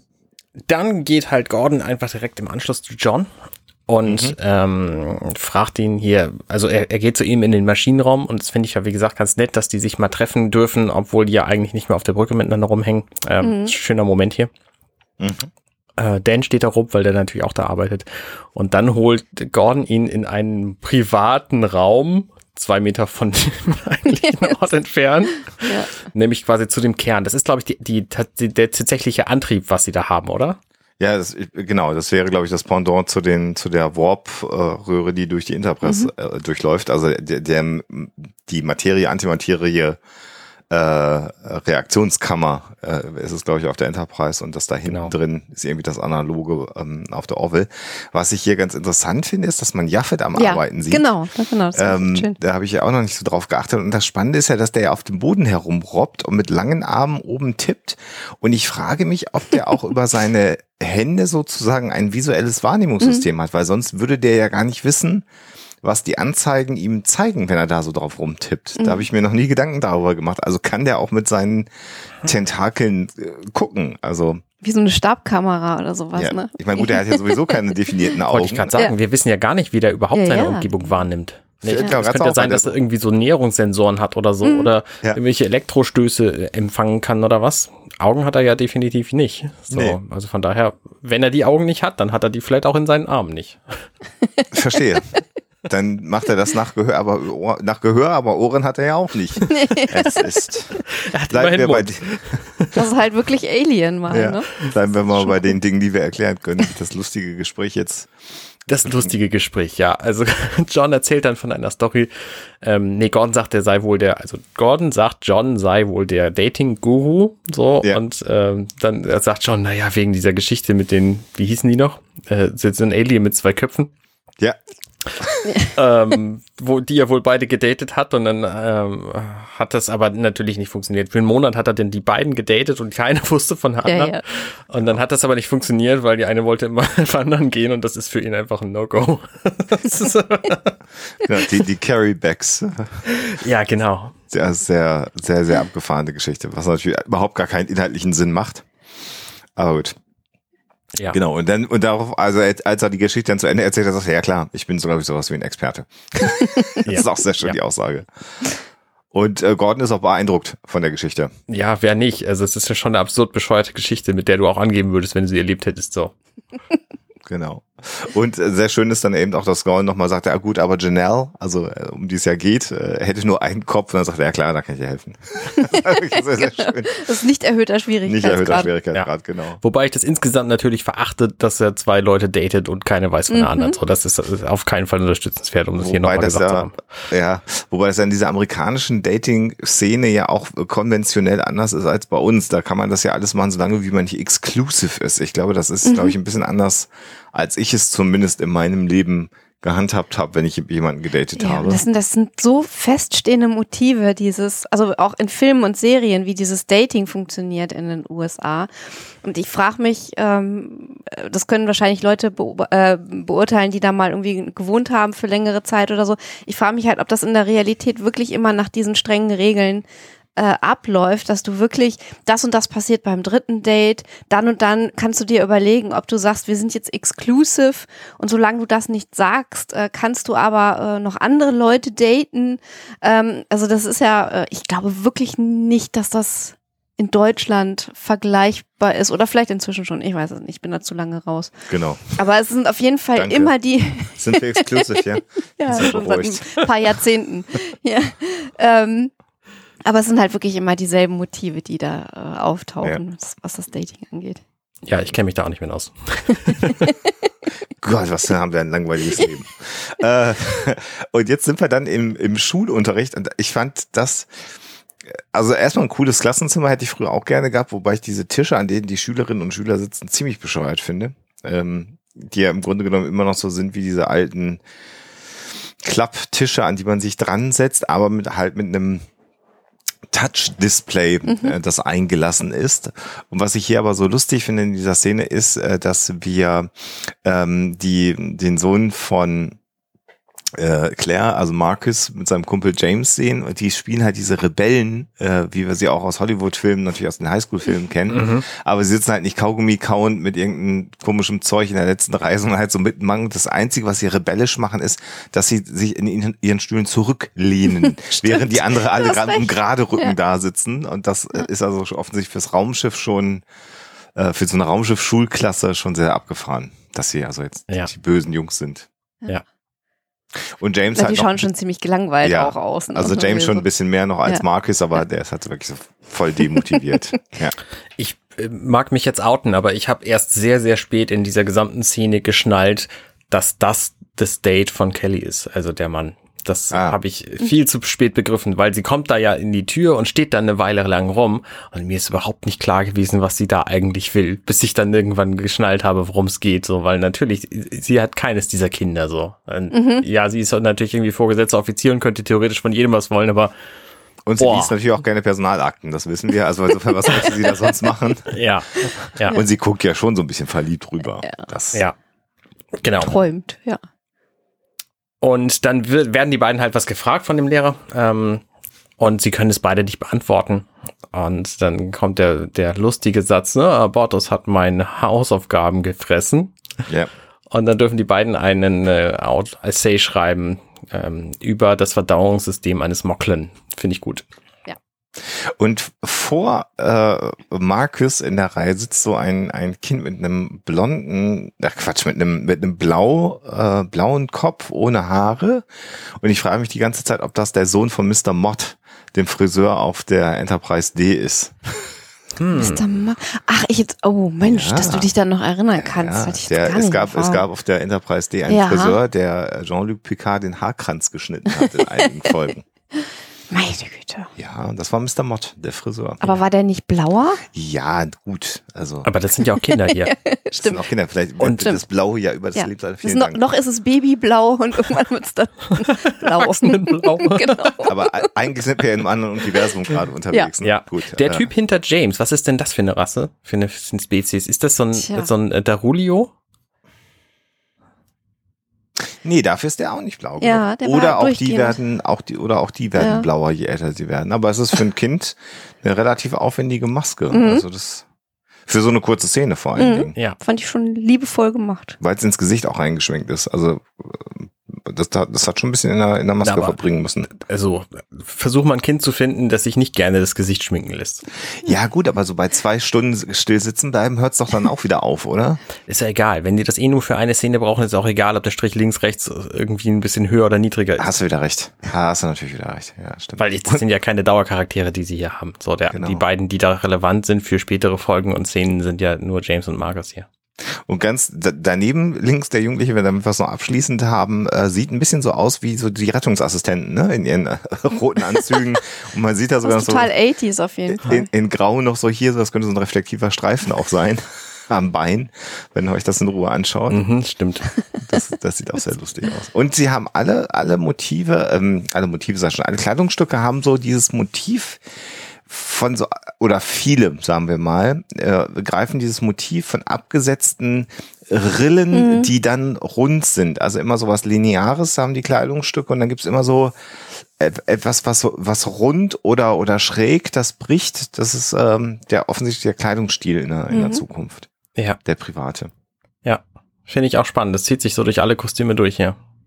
Ohne dass sie alle gleich aussehen. Genau. Was ja sonst auch gerne mal Ich- ist. Wobei diese, diese abgesetzten Elemente, die haben die ja alle. Also da, Ja. was das angeht, sehen die schon alle sehr gleich Ja. aus. So, Ja. ne? In sich natürlich vom Muster und Design her und das da und so alles total unterschiedlich, aber ähm, es sind schon sehr viele ähnlich. Also es ist offensichtlich die gleiche Designerin, Designer, Person hier an Werke gewesen. Ja. Ja, ja, und, und die tragen auch alle gleich, den gleichen Modestil, ohne aber wie in anderen Sci-Fi-Serien, da- dass dann alle auf dem Planeten alle exakt das gleiche tragen. Immer.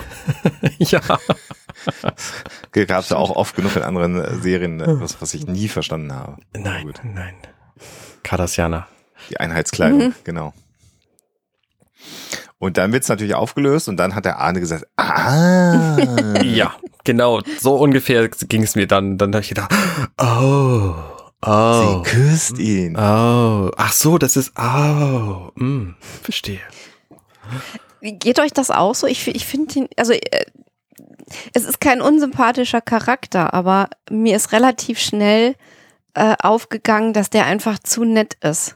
So, das Ja. ist so Mr. Perfect und ich finde es ein bisschen zu offensichtlich, dass er halt irgendwie so äh, perfekt ist und ähm, das macht natürlich für die Folge total Sinn, weil das ein Gegenentwurf auch äh, zu Ed ist und etwas, woran er sich wirklich dann reiben kann, also wo, woran er wirklich zu knapsen hat auch bestimmt.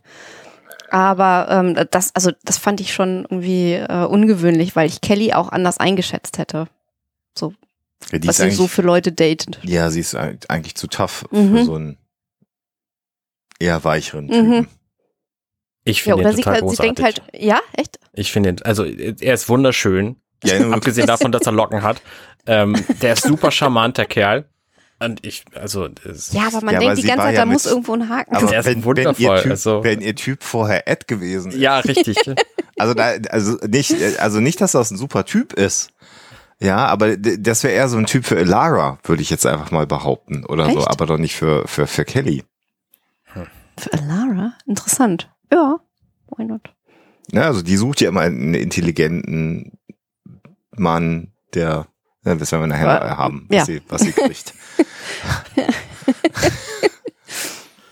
Ja, und der ist halt total verständnisvoll. Ne? Also es ist wirklich, Ja. der ist wirklich 100 Prozent. Und als ich das das erste Mal gesehen habe, äh, diese Folge, habe ich tatsächlich ab diesem Moment, wo das klar ist, die beiden sind ein Pärchen und er ist verständnisvoll den Kindern gegenüber. Und je länger die Folge lief, habe ich gedacht, okay, und der wird jetzt gleich von einem Alien besessen und ist total böse. Oder, oder, oder er, ist das, er ist in ich Wirklichkeit böse und gerade ein Alien ist, hat ihn besessen. Genau, damit wo ist er, der Haken, Ja, denkt man, ja. genau. Ja, Das es war gibt der- offensichtlich keinen. Ja. Nein, Genau. Und sie möchte ihm gern irgendwas verraten, aber nicht sofort, sondern erst am Abend. Und deswegen äh, spannt sie ihn so ein bisschen auf die Folter. Mhm. Ähm, Ja. Das ist charmante Szene. Neckisch.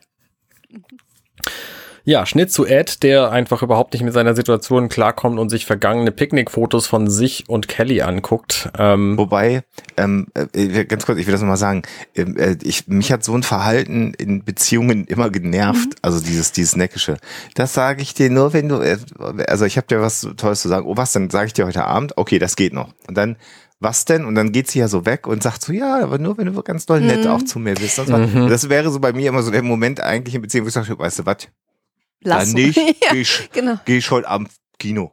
Ja, ähm, übrigens, genau. Und, und äh, wo wir da gerade nochmal sind bei der Szene, auch so ihre Mimik, während sie weggeht. Ich habe das Gefühl, dass sie es total genießt, ein äh, Date zu haben oder eine beginnende Beziehung oder was auch immer das werden soll, äh, die sie total kontrollieren Ja. kann. Also wo, Ja, wo sie gut. wirklich Ja, alles ja. unter Kontrolle hat. ja, Gut bemerkt, ja, stimmt. ja, stimmt. Das, das ist mir beim ersten Gucken gar nicht so äh, stark aufgefallen. Aber jetzt, wo ich das nochmal so sehe, so auch so mit diesem nach oben gereckten Kinn und so, Ja. ihr Blick, also Ja. sie, sie äh, es hat gerade absolut die Oberhand in der Beziehung. Das stimmt, das sieht schon ein bisschen furchtbar aus, so aus dem Blick. Mhm. Und er dackelt hinterher. Nee, das ist auch nie mein Stil gewesen. Also ich fand auch immer, so eine Überraschung, klar, ist nett, Ankündigungen von Überraschungen auch, Auch. aber mit, Mhm. mit Bedingungen kommt mir auch nicht. Mhm. Ja, also ich will jetzt nicht, äh, ich habe das gerade ein bisschen vergischt Kino, aber das ist natürlich ein Machtspiel, was hier gerade stattfindet. Das hast du natürlich sehr, sehr gut beschrieben, Alexa.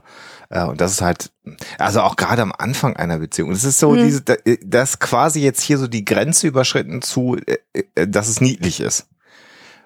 Ja. Vielleicht genau. aber auch, weil wir sie von vorne sehen. Er sieht sie ja nicht von vorne. Er läuft ihr ja hinterher und sie ist ja äh, fast ein Kopf größer, äh, fast Kopf größer, das ist übertrieben, also sie ist ja noch ein grö- Tucken größer. Als alle anderen Menschen, ja. als alle anderen Menschen überhaupt auf diesem Schiff. Ähm, aber ja, ich find's ähm, Das ist aber, glaube ich, so ein relativ typisches Verhalten für schöne Mädchen im Alter von 10 bis 15. So, also ich kenne das aus meiner Kindheit auch, dass das einfach äh, Mädchen, die wussten, dass sie schön sind und von allen begehrt werden, die machen das so. Mhm. Das Einfach ausprobieren, äh, wie man Leute Genau. auch ein bisschen Genau. manipulieren kann Ja. und so, ne? das Ja. kann sein, die haben Ja. nie mit mir interagiert. Ich fand sie immer nur toll. Aber sie haben Ich habe das auch ja, immer nur bei anderen gesehen, Ja, danke. drüber gelesen und so. Das ist schön. Das ist, Deswegen bin ich auch heute ein alter Mann, der in Mikrofon am Computer über Cyberserien spricht. Aber ich habe ja sehr viel Glück gehabt und du auch, Arne. ja, Insofern, ja, das ist, das ist wahr. Wir haben ja die richtige Frau dann noch gefunden, später mal irgendwann. Die übrigens auch sehr schön ist. Also machen wir mal weiter. Das ist jetzt hier, sonst wird den Zuhörern schlecht. Ja, die ist dann einfach mit ins Kino gegangen, als du gesagt hast, ich gehe dann ins Ich, Kino. ich gehe Kino Ja. und äh, äh, tatsächlich war es fast so. Also, wir sind bei, Wir sind offenbar nicht mehr bei The Office. wir sind bei Wir kommen mal wieder zurück. offenbar The Family. Ach ja, man könnte meinen, wir hätten schon drei Bier im Gesicht. So, also, äh, zurück zu den traurigen Szenen. Also, Ed Picknick. guckt sich alte Fotos an und das letzte Foto, auf dem er stehen bleibt, ähm, also ich frage mich, wer diese Fotos gemacht hat, aber Drohnen in der Zukunft, so, okay, meinetwegen nehme ich hin. Recht. Das stimmt auch wieder. Das sind diese Vor allem dieses unauffällige irgendwo hinzeigen und sich kaputt Irgendwo lachen. hingucken. Und dabei ja, ja. fotografiert ein nicht näher benannter Fotograf diese Picknick-Szene. Ja. Übrigens äh, sieht man hier, dass diese Fotos schon älter sind. Woran sehen wir es? Der Modestil hat sich verändert. Sie haben keine abgesetzten äh, anderen Ringe oder Muster in der Kleidung drin. Das stimmt, ja. Das- Also antiquierte Fotos kann man hier auch reininterpretieren, wenn man möchte und nicht viel zu tun hat wie ich und einfach hier irgendwas über diese Serie erzählen Wir, möchte. wir müssen mal, wir müssen mal irgendwie äh, eine Kostümfolge machen. Und? Oh ja, das wäre eine gute Idee. Weil Das könnte man wirklich mal machen. Vielleicht so als zwischendurch, wenn wir keine Lust mehr haben. Also die nächste Folge, die gefällt mir nicht so gut. Lass uns doch zwischendurch nochmal. Einfach, einfach Kostüme reden. Und was mir hier auffällt, ist, ähm, ich habe ja auch in meinem Leben schon mal ein Picknick gemacht. Warum guckst du mich da was? Ich, weil ich gerade überlegt habe, ob wir Ach schon mal so. Picknick gemacht haben. Ähm, Die, ähm, ich habe es nie geschafft, dass das dann so angerichtet vor mir lag. Also nicht nur hatte ich keine Fotografen dabei, die gestellte Pärchenfotos gemacht haben, sondern auch wirklich so diese, wie das hier auf diesen Tellerchen angerichtet ist. Ja. Das ist ja aber auch so ein professioneller Picknickkorb. Ja, Du Ja. kannst ja so Körbe Ganz kaufen, wo dann irgendwie die Dann Weingläser schon eingearbeitet die Erd- sind. dann schneidet man die Erdbeeren darauf fest dann auch. Nee, nee, das jetzt nicht, aber, aber du hast ja, also das war in den, in den 60er Jahren zum Beispiel, da war das einfach total Mode, so, so perfektionierte Ja. Picknickkörbe zu haben, wo dann im Deckel die Teller und Bestecke befestigt sind. Ja, und dann hast du irgendwie einen, einen ja. perfekten Ort für deinen Boulanger, der dann da drin liegt, neben zwei Sektgläsern so. Also Mhm. Ja, so ein Korb ist das hier ja auch. Ja, aber du siehst, was ich meine, ne? Also Natürlich. die Käsewürfelchen und sind natürlich so perfekt neben den neben den Erdbeeren drapiert und dann noch so aufpyramidal Ja. gestapelt. Ja, ja. Das ist schon ein bisschen schräg. Wir wissen natürlich genau, wer das alles gemacht hat, denn Ed kann einfach kein essen. Stimmt. Auch das ist richtig. Äh, Ach ja. genau, stimmt. Ähm, und er bleibt dann natürlich auf dem genau dem Foto stehen, wo die beiden sich küssen, wo ich mich frage, was hat diese Drohne eigentlich für einen Auftrag gehabt? Aber gut. Ähm, vor allen Dingen, weil, wie gesagt, sie zeigen ja zwischendurch irgendwo hin und die Drohne filmt nicht dahin, wo sie hinzeigen, wobei das ja möglicherweise sehenswert wäre. Egal. Und dann Und ist er dann- halt traurig und er schließt, beschließt, in die Shuttle-Rampe zu gehen und einen, einen Rundflug zu machen. Und da habe ich mir auch noch nichts beigebracht. Ich, ich bin einfach ziemlich naiv an diese ganze Folge gerade gegangen, fällt mir gerade da auf. habe ich aber auch nicht dran. Da habe ich aber auch nicht dran gedacht. Nee. Das ist der Klassiker. Also was wir jetzt ja hier sehen, ist dieses, ist dieses klassische Narrativ von, ich fahre mal hier um den Block. Also das ist ja nicht ungewöhnlich. Also Mhm. wenn man den Stimmt. Autos mag, ist das gar nicht so ungewöhnlich. Aber wo das dann hinführt, das habe ich natürlich auch nicht bedacht. Und wie unkompliziert es ist, dass der Captain sich einfach mal so ein Shuttle nimmt. Also das, man weiß ja auch gar nicht, ob das flugbereit ist oder so. Da steht halt ein Shuttle mit einer offenen Tür. Und er sagt zu dem diensthabenden Offizier in, in der Shuttle-Rampe, ich, äh, ich fahre mal eine Runde. Ja. Und sagt dann noch, soll ich Co-Pilot sein? Nö, nö, ich mach das alleine. Und ist so ganz jovial und sagt, äh, mach ich schon.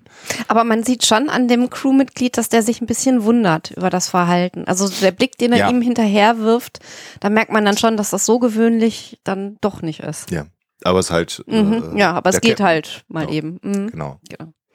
Ähm, holt mich mal eben ab. Ist die Orville hier gerade noch auf dem Weg nach Moklen? Nach Mok, wie heißt der Ort, Planet? Moklus? Ja, ja, Ja. ja, sie haben ja. Das heißt, die, äh, in vollem Flug quasi so. nimmt er das Shuttle da raus Äh?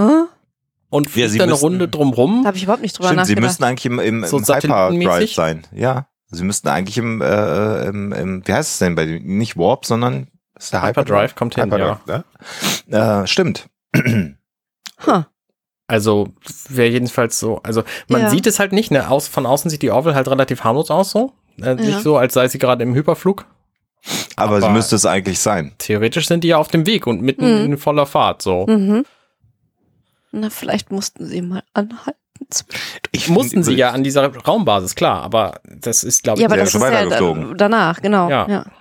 Ich wundere mich auch gerade ein bisschen über diese grau türkise Uniform, die äh, die äh, Mitarbeiterin, Crewman halt äh, im Hintergrund, während er in das Shuttle einsteigt, trägt. Diese Farbkombination finde ich, naja, hier ist ja noch so in, in so Okay. grün-blau irgendwie abgesetzt. Die ist Mhm. nicht so gelungen, die Uniform. Die sieht ein bisschen, Mhm.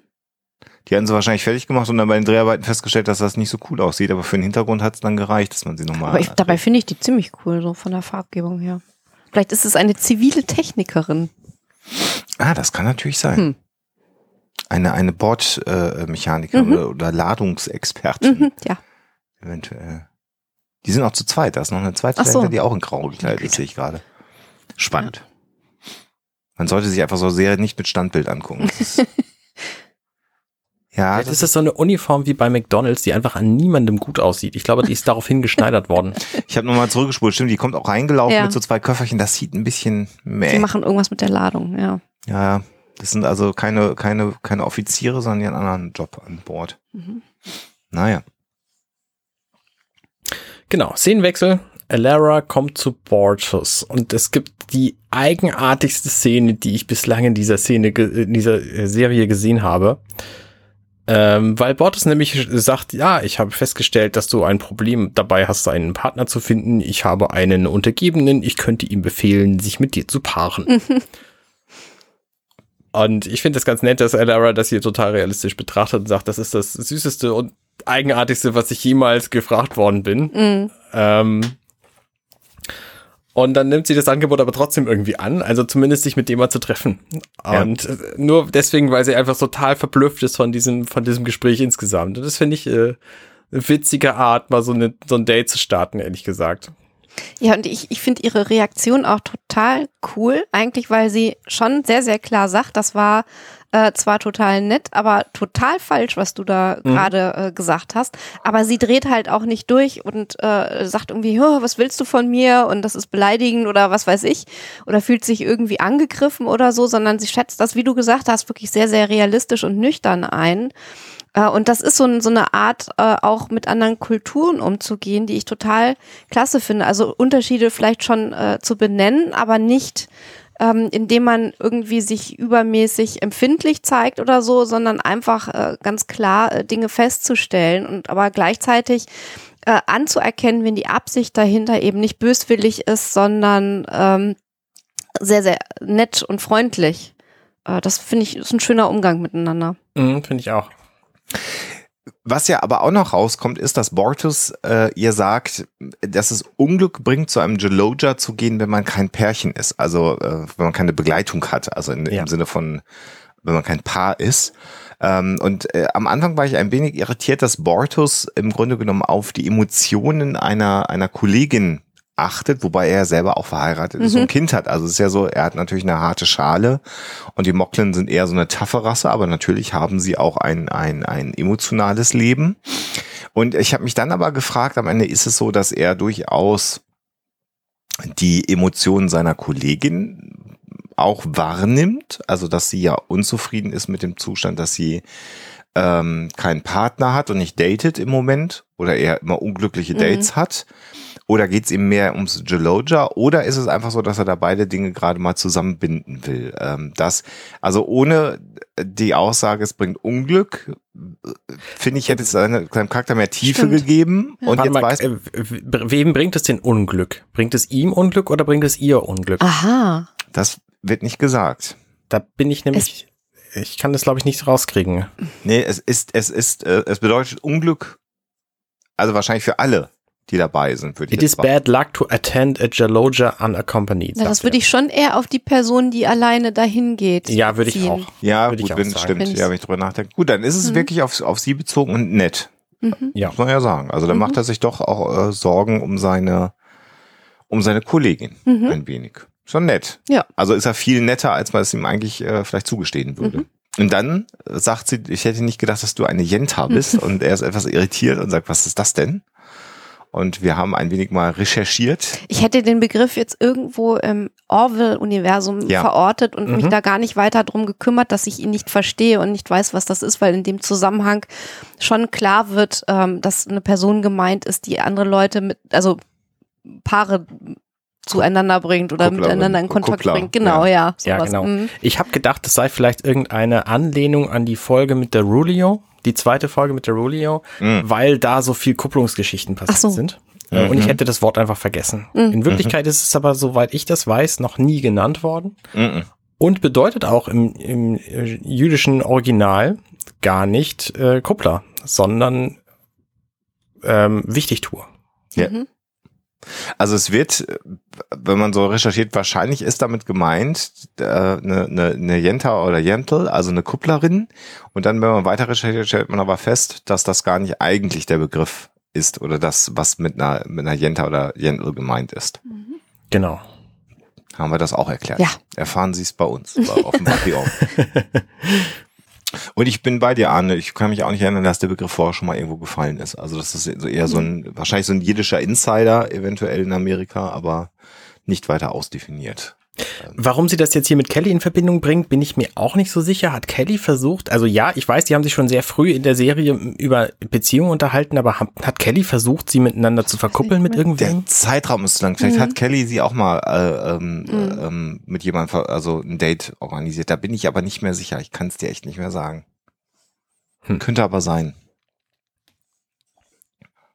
Oder weil sie die erste Offizierin ist und äh, allen zu erklären hat, was solche Begriffe bedeuten. Ohne die Personalakte zu lesen. ja. Ja. Wenn wir denn schon bei Kelly sind, sind wir jetzt bei dem Date, Genau. das die beiden haben. Die trinkt natürlich Rotwein. Genau.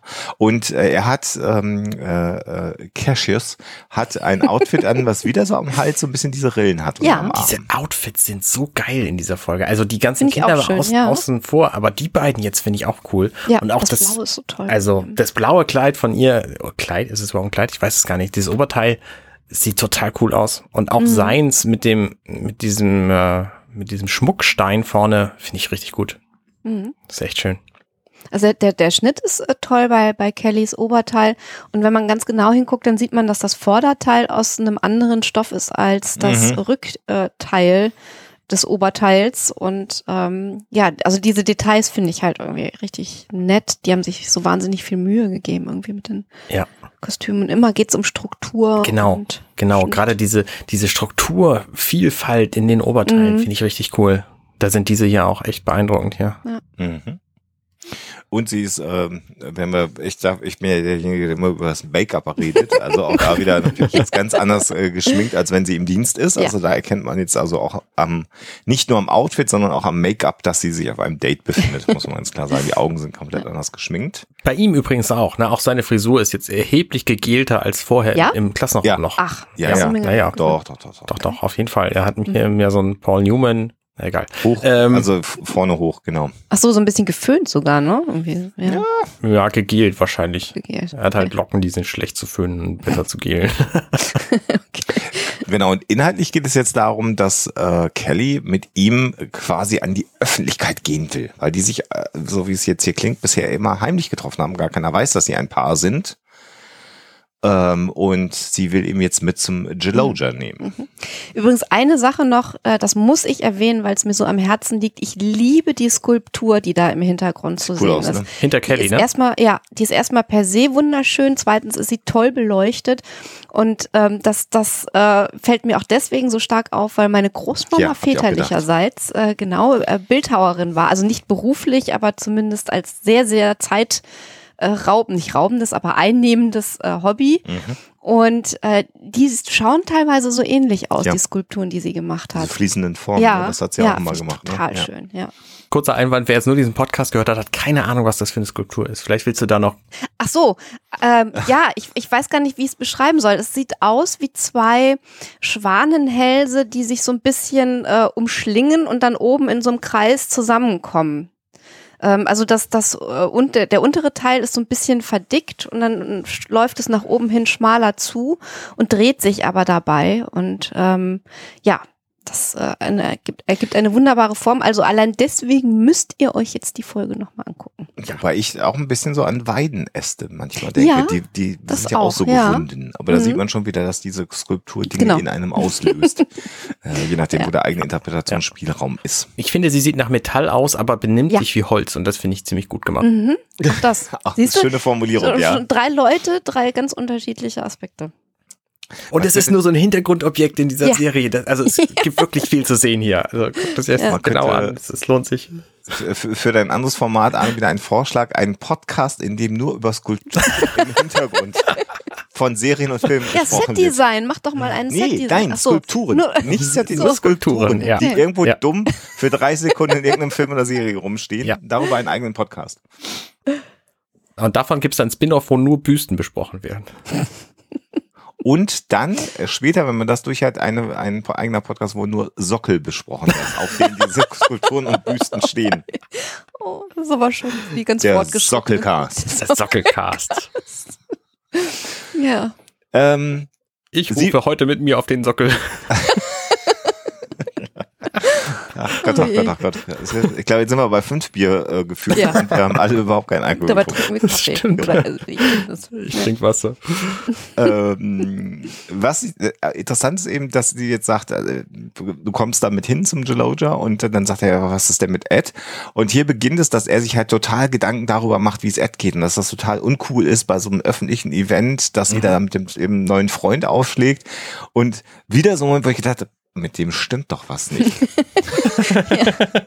Da ist doch was faul. So Ja. nett ist doch keiner. Es macht sich doch keiner Gedanken über den Ex äh, Ja. der neuen äh, Freundin. Also Und es, es, es macht natürlich äh, storytechnisch total Sinn, dass er so total überhöht und übertrieben ja. wird als Und- Charakter. Und äh, ne, also interessant ist ja auch, dass äh, das äh, typische äh, Trope ja immer ist, dass Frauen komplex sind. Und dann wird äh, Mhm. erklären, wird einer äh, einem Mann von einer anderen Frau das erklärt, wie Frauen funktionieren. Und hier ist es genau umgedreht. Mhm. Er beschreibt, wie Männer sind. Mhm. Und er hat ja recht mit dem, was er erzählt. Natürlich ist das total nervig, wenn deine äh, Ex mit ihrem neuen Freund irgendwo hinkommt und du bist da auch. Das ist für den Mann total doof. Ja. Da redet aber sonst nie einer drüber. Mhm. Ja. Und hier wird's gemacht. Also es ist, es ist schon gut gemacht, aber es, ist, es, es ähm, stellt eben diese ganze Idee einer neuen Beziehung und der Ex komplett auf den Kopf. Ja. Was ich aber gut finde, dass es so ist. Aber es ist halt sehr, sehr lustig, das mal in der Serie zu sehen. Ja. Und was ich auch gut finde, äh, ist ja quasi, dass sie das Gespräch dann mehr oder minder damit abschließen, also diesen Gesprächsteil jetzt, ähm, dass er diesem Date, was sie ihm ja jetzt quasi aufdrängen will, zustimmt. Also er hat da durchaus noch Mitspracherecht. So, das äh, habe ich ihm vorher nicht zugetraut. Stimmt. Ja. Genau. Auch weil sie sagt, naja, bei Ed ist er auch in der Lage, sich anzupassen und bla und Ja. Und dann endet das Gespräch und sie beginnen sich zu küssen und man guckt aus dem Fenster, wir Es gucken aus dem herrlich. Fenster und Es hinten im, aus dem großartig. Fenster sieht man das Shuttle vorbeifliegen und dann sehen wir das Shuttle von innen und gucken Ed über die Schulter, wie er die beiden da am Knutschen sieht. Wow, ich bin aus allen Wolken gefallen in diesem Ja. Moment. äh, ja, Also ein ganz großer, für mich ein ganz, ganz großer Comedy-Moment hier in dieser Serie. aber auch so Weil Das Timing realistisch. auch so stimmt. Ja. Aber auch so realistisch. Also ich habe das auch schon von Leuten gehört, die dann irgendwie wissen mussten, was die Ex Oh. macht und ihr dann hinterher spioniert haben. Auch das gibt es tatsächlich. Das ist natürlich alles ein bisschen krankhaft, muss man auch mal sagen. Ja, Aber aber, es ist der ja- ist, also Liebe insgesamt ist ja auch, das führt ja zu durchaus, durchaus, äh, ja, so kann man sagen. Also ich würde, ich hätte gesagt, manche Krankheiten machen Dinge, die Liebe auch kann, so. Sehr schön Ähm, formuliert. Also allein schon die Dummheit von ihm, er kann seinen Shuttle tarnen und macht es erst in dem Ja. Moment, wo er erwischt wird. ja. Das ist äh, relativ dämlich. Ja, das, ist Das, halt total daran doof. merkt man aber auch, dass er diesen Move überhaupt nicht durchgeplant hat. Das Ja, war wirklich total spontan von ihm und ohne nachzudenken durchgeführt. Ähm, das äh, glaube ich ihm sogar. Ist, ich Ja. finde, das wirkt auch ziemlich authentisch. Ja. Und dann äh, gibt's eine Storywendung, mit der ich überhaupt nicht gerechnet habe, nämlich dass sie sagt, komm, wir gehen auf das Simulationsdeck, also aufs Holodeck mit der Ja. Flasche Wein. Und ich habe gedacht, okay, dann äh, kommt hier der Schnitt und äh, sie guckt ja dann auch noch so leicht angewidert. Äh, ähm, ja, aus, aus dem Fenster äh, Mhm. raus. Das ist übrigens kein Kleid, das ist ein Oberteil mit einem, Ja. äh, so einer Art Hosenanzug, den sie anhat. Ah, stimmt, richtig. Könnte Ja. auch ein Jumpsuit sein. Genau. Ich weiß es nicht. Es sieht, ich könnte auch ein Schlafanzug, aber aber gut.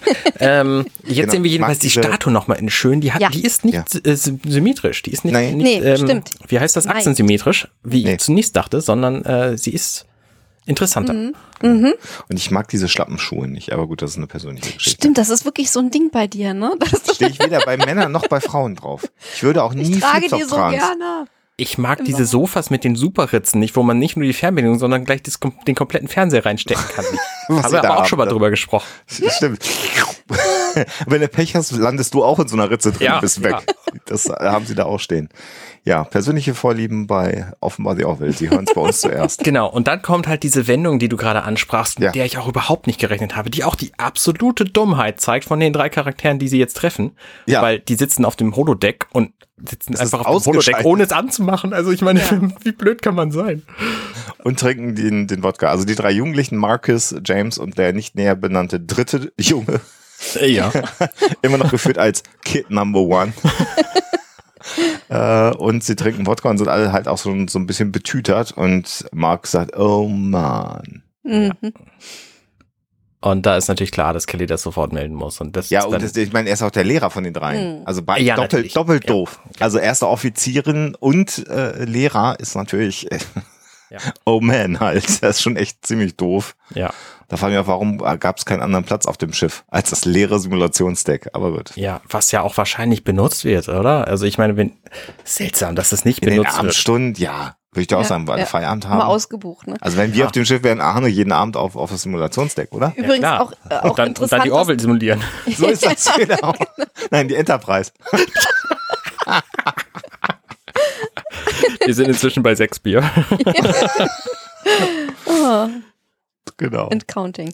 Ähm, schön fand ich es übrigens auch, äh, oder interessant, dass Kelly mit einem Weinglas aufs Holodeck marschiert und da halt die Jugendlichen beim Saufen erwischt. Ne? Also das ist auch so, das Thema Alkohol äh, ist ja in den USA auch nochmal äh, ganz anders gelagert. Ne? Und auf der Orville, wir haben es ja schon Ja. mehrfach gesagt, eigentlich die müsste man da mal, alle, ne? müsste man das mal als Therapeut auch mal gelegentlich vorbeikommen und sagen, Ja. tr trinken Sie an mehr als drei Tage in der Woche Ja. Alkohol regelmäßig.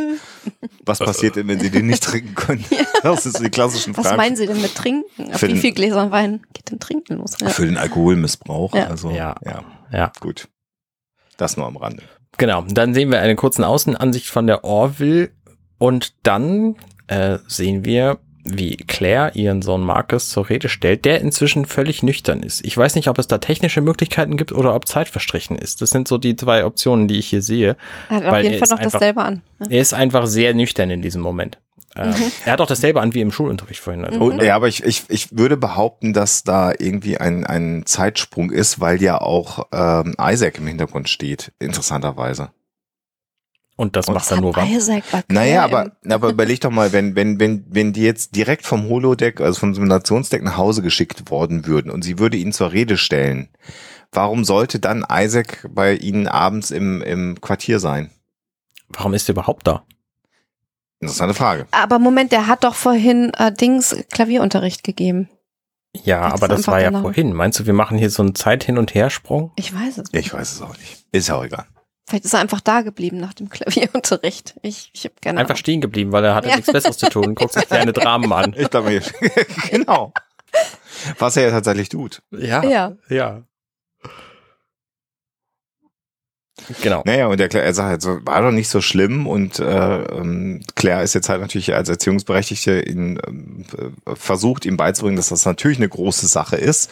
Und dann kommt sein kleiner Bruder raus äh, aus dem Das ist Nebenzimmer So und sie schickt ihn zurück, geht zurück in dein Zimmer, der sagt, ich will aber hier sein und hören, wie du Markus anschreist. Ja.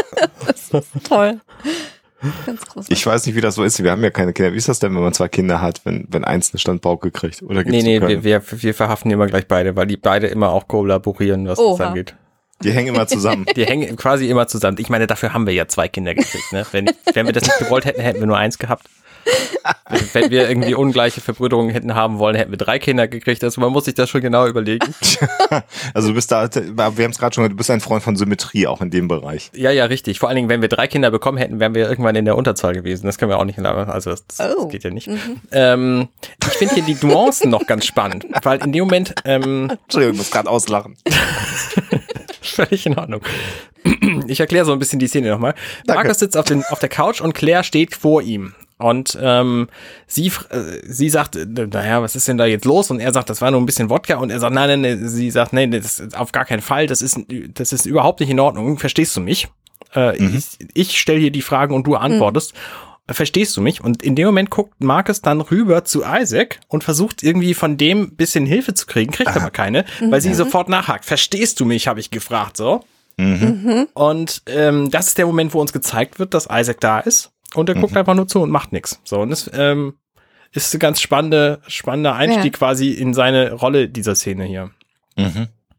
Weil er einfach auch mit seiner typischen Handhaltung äh, dasteht. Äh, ich, mhm. wie, wie kann man die beschreiben? Als würde er Klavier spielen wollen ohne Klavier, so.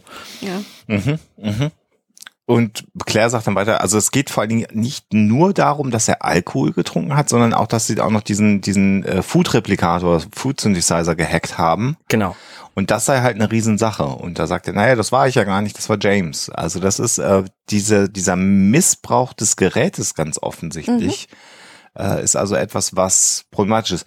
Jetzt könnte man sich natürlich fragen, das wird hier nicht erklärt in der Folge, ob die Geräte in den Quartieren keinen Alkohol generieren sollen. Was aber dann auch wieder nicht passt, weil woher hätten dann Kelly mit ihrem Freund den Wein nee, nee. Ach so, ich dachte, das wäre so eine Kindersicherung. Irgendwie. Ah, okay. Ich, ich, nehme auch an, dass es eine personengesteuerte Kindersicherung ist, okay. weil auch, wir erinnern uns, als ähm, Lara kurzes Kommando hatte, da ist sie einfach irgendwo reingegangen, hat sich da an den Replikator gestellt und einen Schnaps bestellt. Ähm, Hast recht, ja. Also ich nehme an, dass das irgendwie sprachgesteuerte Kindersicherung ist oder wie auch immer. Ja. Und ich finde aber jetzt hier so diesen, diesen Dialog äh, schon auch realistisch. Also er ist halt einfach genervt von der ganzen Sache. Er sieht gar nicht, warum das schlimm ist, wirft sich dann so nach hinten und sagt, ach Mann, ey. Es ist schon sehr puper, mhm. er ist ein Pubertier äh, ja. und äh, das kann man hier sehr schön absehen. Es ist so ein, ich weiß nicht, ob ihr das auch findet, so ein bisschen Anklang an, ähm, also man sieht ja äh, quasi einem Jugendlichen zu, wie er auf einem Raumschiff aufwächst und das hatten wir ja in ähnlicher Form äh, bei der äh, bei Deep Space Nine auch mit Jake Sisko so ein bisschen. Ja. Ne? Also diese Anklänge und dann äh, zieht er irgendwie los und macht Blödsinn und Wo? kommt in Schwierigkeiten. Aber Jake war, glaube ich, nie so ganz. Naja, es war. Na, Star Trek so. waren die alle nie so ganz. Das also äh, wir haben das das Extrem ist natürlich Wesley Crusher. Mhm. Der ja der absolute superperfekte mhm. äh, äh Jugendliche an Bord äh, war. Ähm, dann äh, Jake Sisko, ich erinnere mich an die Folgen, die du meinst, gerade auch mit ähm, Nork, ja. äh, seinem kartasianischen Freund, der dann ja lange Zeit Ferengi. der äh, Entschuldigung. Entschuldigung, äh, jedenfalls Ferengi-Freund, der ja auch lange Zeit der einzige Gleichaltrige äh, an Bord der Station war. Ähm, also das Problem, mit wem spielt eigentlich so ein Kind mhm. im Weltall und alleinerziehender Vater auch mit Cisco, also mhm. der vergleichbar. Aber da waren die Schwierigkeiten, in die die beiden immer gekommen sind, dass Norg im Grunde genommen ja immer so grenzwertige Dinge getan hat, die dann schiefgegangen sind. Ja. Und dann wurde es immer ja. besonders schlimm und Jake dann zum einen aber immer sehr äh, treu zu seinem Freund gestanden hat ja. und parallel Stimmt, die beiden dann auch die Dinge hat. aus den äh, Kohlen aus dem Feuer gezogen hat und sein Vater ihm dann immer eine Standpauke geben musste, Cisco, aber immer gesagt hat, du hast aber menschlich total super gehandelt. Also die okay, Konstruktion, Trek, ja. ja. genau, das was du sagst, Anna, ne? Die Konstruktion der Geschichten war da anders und hier ist es einfach ein rebellier, äh, rebellierender Teenager, mhm. der einfach Mist ja. baut, ja. was ja auch nicht ungewöhnlich ist. Grenzen ja. austesten, gucken, was geht, das machen, was einem verboten wird, weil es verboten ist. Und das Aber das, das ist interessant, ne? Weil, weil während wir halt bei Star Trek auch in solchen Sachen, wie ihr gerade beschrieben habt, wieder so ein bisschen ein Stück Utopie haben, haben wir halt hier so eine stinknormale Alltagssituation. Ne? Alles ist, wie es in der Realität auch wäre. Warum sollten denn auch in der Zukunft die Hormone bei 14-Jährigen oder 15-Jährigen, wir haben alt, die halt auch sind, auch anders funktionieren als bei uns? Mhm. Also, ja. das ist ja gerade die Besonderheit in der Pubertät, dass man da in eine rebellische Phase reinkommt, der eine mehr und der andere weniger, aber warum sollte das in der Zukunft dann nicht mehr stattfinden? Ja. Halt Menschen.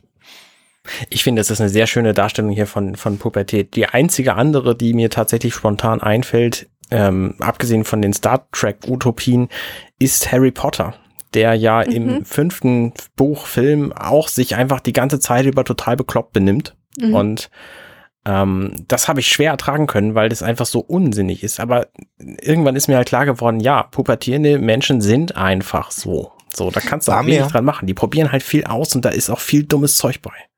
War mir aber fast ein bisschen Matsch bei Harry Potter. Das war mir zu dick aufgetragen. Mir auch. Ich fand das sehr, Weil- sehr, sehr schwer. Weil man, weil man ja nicht nur Unsinn macht, finde ich. Also wenn ich mich an meine eigene Pubertät erinnere, war ich auch ziemlich unausstehlich, kann mich an viele, viele Dinge erinnern, aber nicht nur. Weißt du, und das war bei dem, bei dem, ich erinnere mich da sehr lebhaft dran, was du gerade beschreibst bei dem Harry Potter Buch. Da, das war ja alles gegengebürstet. Ja. Also alles, alles, alles, alles. Und das war Er auch ist ja quasi die ganze Zeit aus Dummheit mit Umbridge aneinander geraten. Ja. Ja. Da, da, nee, wo man, also, wo man das sagt, fand ich furchtbar. vorher war er so clever Ja, und jetzt ist er einfach komplett vernagelt. ja, Ja. genau. Gut. Aber ich, ich war bestimmt als, als Pubertierender auch nicht viel anders und ich hoffe, es ändert sich irgendwann noch. So, ähm, Ah, genau. Und sie versucht, was dann sehr schön ist in diesem Dialog, also es ist ein Streitgespräch, er, äh, sie verbietet ihm dann irgendwann das Wort und er, auch da ist er so ein bisschen zynisch und macht dieses, äh, schließt Mund ab, wirft einen Schlüssel weg, gehst und sie versucht aber, nachdem sie ihn ja relativ deutlich zurechtgewiesen hat, einen Zugang zu ihm bekommen. Also ich finde, das ist jetzt pädagogisch schon gar nicht so schlecht, weil sie sich dann ja auch hinsetzt, sie steht nicht mehr vor ihm, dann will sie sich mit aufs Sofa setzen, aber er weicht ihr aus. Also er ist Ja. jetzt gerade mal bockig Ja. und all ihre Versuche jetzt quasi auch wieder einen Zugang zu bekommen, nachdem sie klar gemacht hat, das geht so nicht und jetzt aber in ein Gespräch mit ihm kommen möchte, gelingen natürlich Hm. nicht. Und das, das, ich kann das auch aus ihrer Sicht einfach so gut nachvollziehen. Ne? Sie sagt, ich bin unglaublich ärgerlich, aber ich liebe dich trotzdem. Ja. Und will sich dann zu ihm setzen und er, pardon, er äh, setzt sich dann einfach weg und will da nichts mit zu tun haben. Ja. Und das ist für sie einfach extrem schwierig. So, und das, das ähm, zieht sich dann ja auch durch den Rest der Folge noch. Ja. Vor allen Dingen ist es auch so ein starker Kontrast zu ihrer Interaktion vorhin mit Tai, ne? Ja. Als der Klavier gespielt Ja. hat und sie so Ja. super stolz war, wie schön er spielt. Und Ja. jetzt ist alles irgendwie nur noch schwierig und unerfreulich und hm. Aber es ist dann- halt einfach so mit Kindern. Und dann gibt's einfach so einen schönen Satz, wo sie dann irgendwie, er geht raus und dann kommt ja Isaac auf sie zu und äh, es scheint also Interaktion wieder möglich mit Isaac zu sein. Und dann sagt sie, boah, ich glaube, ich bin echt am Versagen, was dieses Elternbild angeht. Also sie sagt Zack im Englischen. Ja. Und dann sagt Isaac sehr tröstend, ja, ich glaube, ich muss Ihnen dazu stimmen bei dieser Wahrnehmung. das ist einfach sehr schön. ja. Das ist natürlich genau das, was sie nicht hören möchte. Und dann äh, sagt sie, was hätte ich denn tun sollen? Und dann schlägt er vor, was, was das Bekloppteste ist, was man machen kann. Oh ja, ähm, naja, also es zeigt sich, dass manchmal auch Überkonsum von irgendwas dazu geführt hat, dass die Leute dann keine Lust mehr dazu hatten. Was, ich soll meinen Sohn betrunken machen, bis er nicht mehr kann? Das Ja. nennt man Mord. Mhm. das ist, ja, ist, äh, das funktioniert natürlich nicht. Und dann ist so schön, dass er dann das einfach kommentiert mit, ah, verstehe. das ist ja wirklich so geil.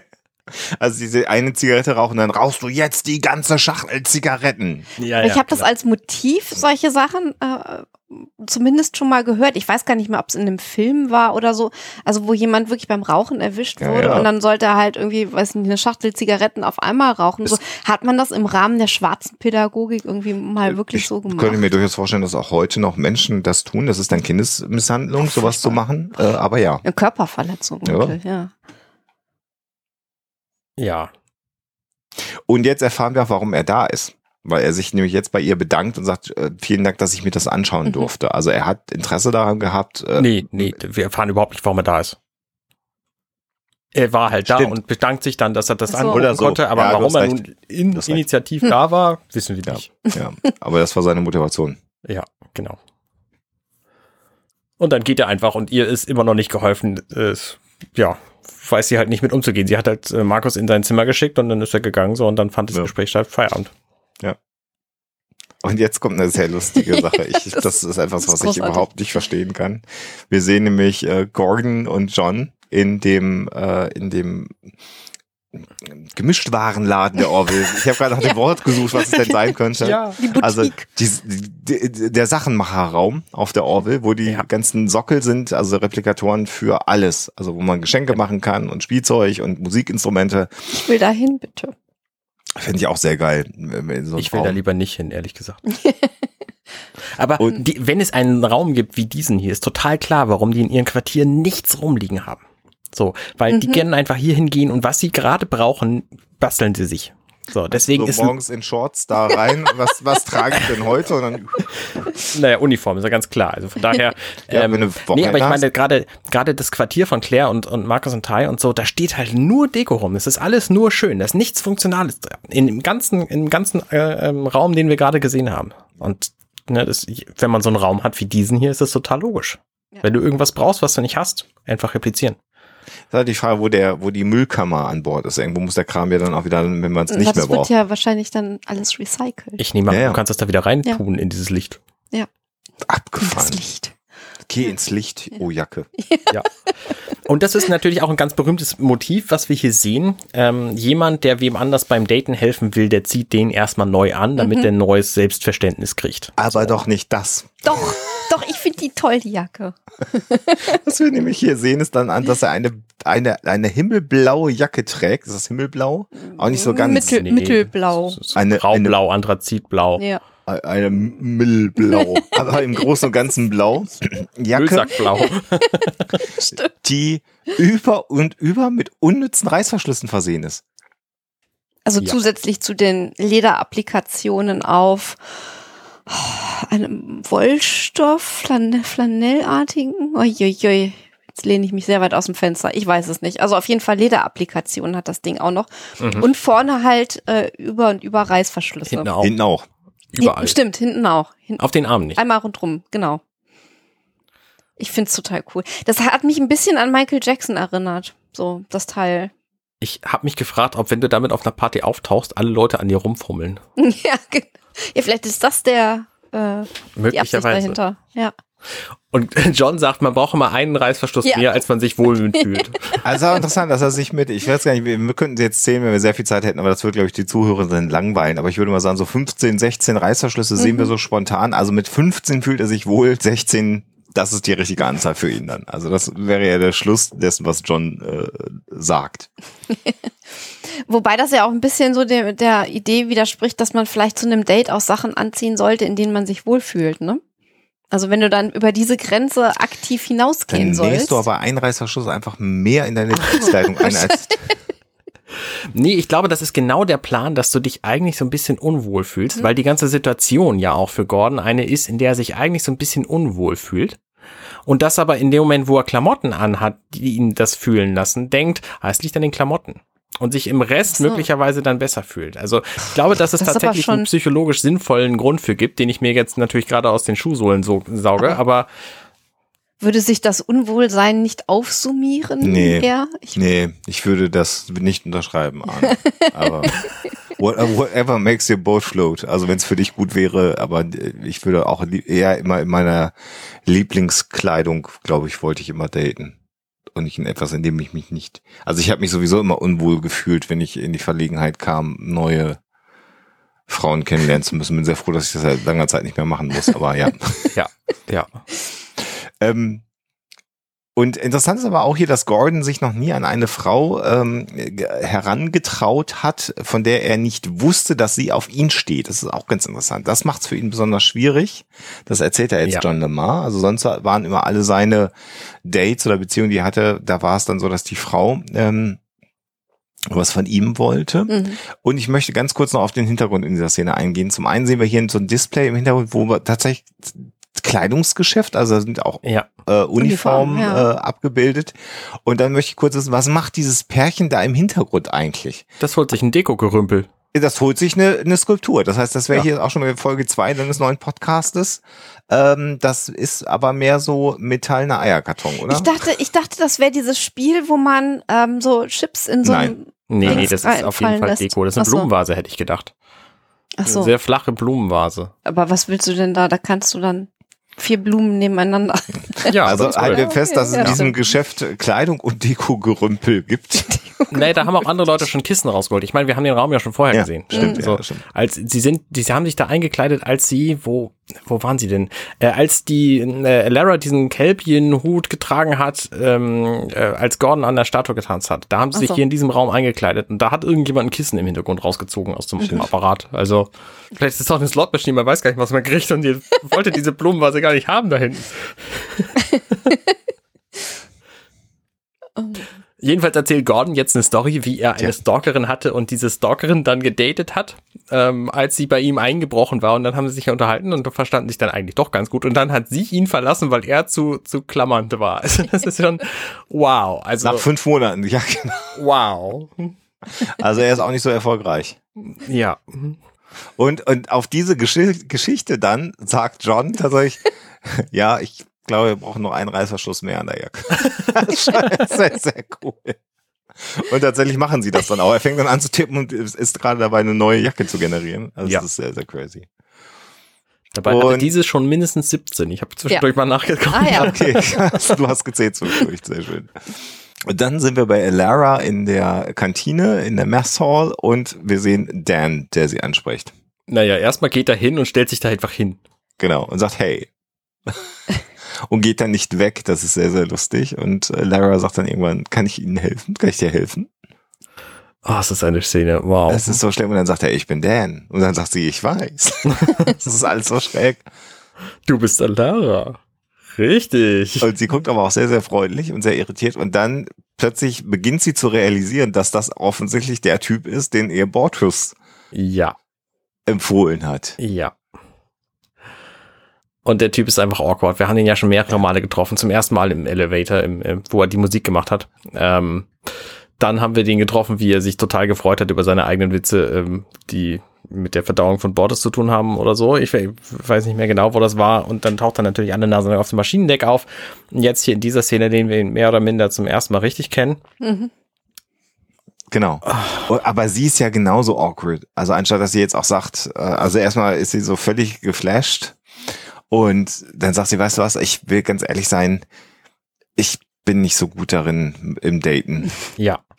Und wir sind, glaube ich, auch kein, kein gutes Pärchen. Und dann sagt er, naja, aber lass uns das doch mal ausprobieren. Und sie ist ja dann im Grunde genommen so verzweifelt, hat schon so viele schlechte Dates durchgeführt, dass sie sich am Ende ja breitschlagen lässt. Auch weil er dann sofort anfängt, über sich selber herzuziehen. Mein Kopf ist zu groß. Das verstehe ich übrigens gar nicht. Also er als Spezies dieser Art müsste doch Ja, seinen Kopf total Das, mega das geil ich auch nicht, Ja. nicht ganz. Also das ist tatsächlich so ein so ein menschliches Ding, dass er das ne, natürlich finde ich diesen Kopf auch nicht wahnsinnig schön. Er hat halt irgendwelche komischen äh, sieht halt aus wie so ein Eidechsenei. Hm. Ähm, aber er müsste sich doch mega geil finden. Ja, vor allen Dingen gibt es ja einen Planeten, wo alle so aussehen wie er. Deswegen Ja. muss er sich ja nicht von einer Mhm. anderen Rasse gut finden lassen. Richtig, richtig. Also äh, Rasse, richtiger Ausdruck Aber hier. das, das, das zeigt gar auch, dass ich, ich weiß gar Versuch nicht. mal Spezies zu sagen. Spezies Ja. ist besser, vielen Dank. Ich habe gerade überlegt. schon- Aber das, äh, er ist auch der einzige, ne, seiner Spezies an Bord. Also zumindest soweit wir gesehen Der mir haben. bewusst ne? aufgefallen wäre. Das kann Ja. ich Ich meine, das ist natürlich, äh, wenn du, es kann ja auch sein, dass es auf seinem Planeten unsichere Leute, äh, unsichere Leute gibt und ähm, wenn er dann irgendwie äh, zu lange unter Menschen oder anderen Aliens äh, gewesen ist, und die haben ihm alle gesagt, oh, dein Kopf sieht aber bescheuert aus, dass er das dann irgendwann einfach verinnerlicht hat. ja, gut. Aber Also- es ist schon eine traurige Gestalt. Ja, genau. Auf allen Ebenen. Und dann, aber was jetzt auch ganz traurig ist, und er sagt, na, aber vielleicht verpasst du ja was, wenn wir das nicht machen. Und dann sagt immer Larry, ja, dann bin ich bis für den Rest meines Lebens als Single. Und dann stimmt sie diesem Date zu. Das ist halt auch Ja, wie, äh, Ja. im Grunde genommen ähm, wieder besseren Wissens. Mhm. ja. Aber er könnte natürlich auch einfach recht haben, so deswegen, also ja, Ja. ne, sie ist halt ein bisschen verzweifelt auch und probiert das Ja. dann einfach aus. Mhm. Und dann gibt's wieder eine sehr schöne Szene, wie äh, Kelly er zur Rede stellt und genauso doof, wie er sich dann draußen dem Shuttle äh, verhalten hat, tut er das jetzt auch, weil sie halt reinkommt und sagt, hast du gestern Shuttle Ja. dir geliehen? Und er sagt, nö. Das ist so typisch, das ist so typischer Seth MacFarlane Humor. Ja. Ja. Also, Ja. wo er einfach eine Minute lang redet, um klar zu machen, dass er eigentlich total Unrecht hat. So, das finde ich, ist schon amüsant. Ja, weil sie sagt, aber hier ist doch das äh, Shuttle-Logbuch äh, von der Shuttle Bay und da steht's ja drin und sagt, ah, Gordon, haha, wir haben dieses Spiel und dann leihen wir immer die Shuttle aus, hahaha, und sagen, wir sind der andere, hahaha. Und es ist halt einfach so, das tut so weh, ihn dabei zu sehen. Ja. Ja, und sie weiß es die ganze Zeit. Und Ja, weil er sie weiß auch die gesehen hat. ganze Zeit, dass sie es weiß. Das ist einfach, ja. Aber das ist wirklich Und- so eine Paradeszene für, für Seth MacFarlane, ja, Weil, weil, weil er dann auch sagt, ah, äh, ich habe das schon gar nicht genommen. Und dann entsteht halt so eine Pause, weil sie auch gar nicht drauf reagiert, sondern das einzige, ihre einzige Reaktion ist, während er so vor sich hin faselt, dass sie die Arme kreuzt.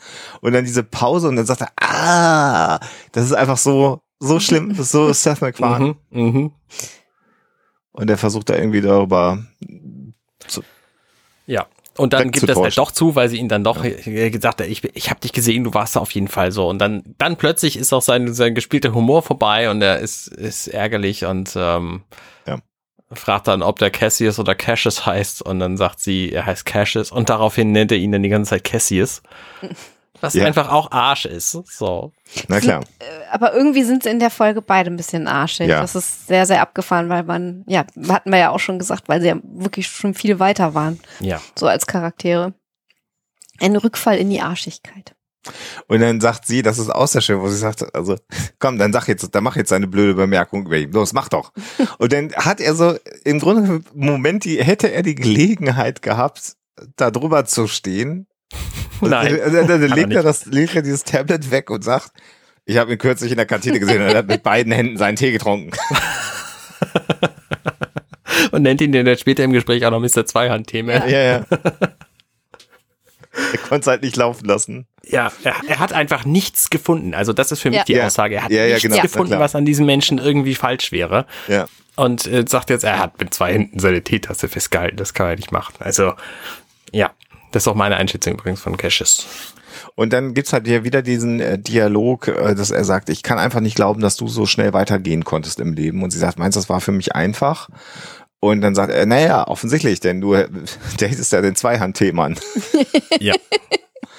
Und das ist natürlich immer so, wenn eine Beziehung endet, äh, dass halt einer immer noch nachhängt äh, oder sehr, sehr häufig nachhängt der Ja. Beziehung, der andere nicht. Das hatten wir ja schon mal äh, besprochen. Und er, er sagt dann, im, ich, ich erinnere mich an diesen Dialog auch schon mal, dass man, dass es manchmal sich nicht reicht, dass man äh, sich liebt äh, in einer Beziehung. Also das ist äh, und da wär- war ich so in der argumentativen Schiene, so auf der Schiene von, von Ed. Das habe ich anders bewertet als äh, mein Gegenüber, was nicht Alexa ist, was vielleicht erzählt, wie das Gespräch geendet ist. Ja.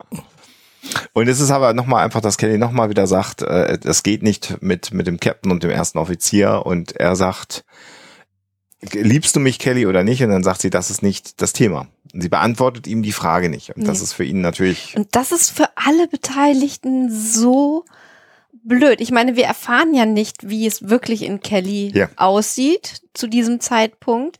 Aber so wie sie das jetzt darstellt, äh, ist es für alle drei einfach blöd, weil für Ed ist ganz klar, warum. Für sie, weil sie ähm, einfach mit sich gewissen Sachen nicht stellt und man hat auch so ein bisschen das Gefühl, ähm, dass das, dass sie da einfach irgendwie in einer schwierigen Situation aus dem Weg gehen will, weil wenn sie wirklich ähm, einfach total verknallt wäre in Ed, dann würde sie vielleicht versuchen, das irgendwie hinzukriegen, dass das doch geht. Es sei denn, die äh, Regularien sprechen absolut dagegen und es ist ein totales No-Go. Da müsste er das eigentlich auch vor Augen haben. ja. Ähm, und für Cassius ist es auch äh, total bescheuert, weil er ja das Gefühl haben muss, ähm, also wenn er das weiß, dass Kelly eventuell doch noch Gefühle für Ed hat, dann muss er ja da, davon ausgehen, dass er nur so eine Zwischenlösung ist oder zweite Wahl oder so. Und das ist doch auch total bescheuert. Ja.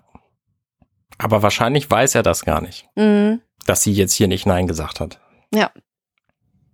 Ich finde es spannend, dass dieses Thema Vorgesetzter und Untergebener für eine Liebesbeziehung hier vorkommt, weil ich nämlich äh, gerade nächste Woche um diese Uhrzeit ähm, besprochen haben werde in meinem Podcast gestern, heute, übermorgen, die Folge Feuersturm, das ist die Folge 620, glaube ich, von TNG, verliebt. Ja. wo der Captain sich in eine Stellarkartograferin verliebt. Kommen wir vielleicht, kommt euch vielleicht auch bekannt vor Aha. hier als Ja. Orville guckern. Ja. Ähm, und ähm, das ist dann halt auch eine Beziehung zwischen Untergebenen und Vorgesetzten und dann stirbt sie fast und dann verlässt sie halt das Schiff so. Also ich finde das spannend, wie Seth MacFarlane hier für diese Serie einfach sämtliche Star Trek Tropes aufgreift. Und die Folge heißt auch Feuersturm, die, also die ähm, Star Trek Folge, was ja jetzt auch kein Titel ist, den wir hier noch nie gehört haben. Von daher, Ich weiß allerdings auch nicht, also das ist ja bei uns anders in Deutschland, ähm, ohne dass wir das jetzt, jetzt erörtern oder elaborieren wollen, warum es anders ist.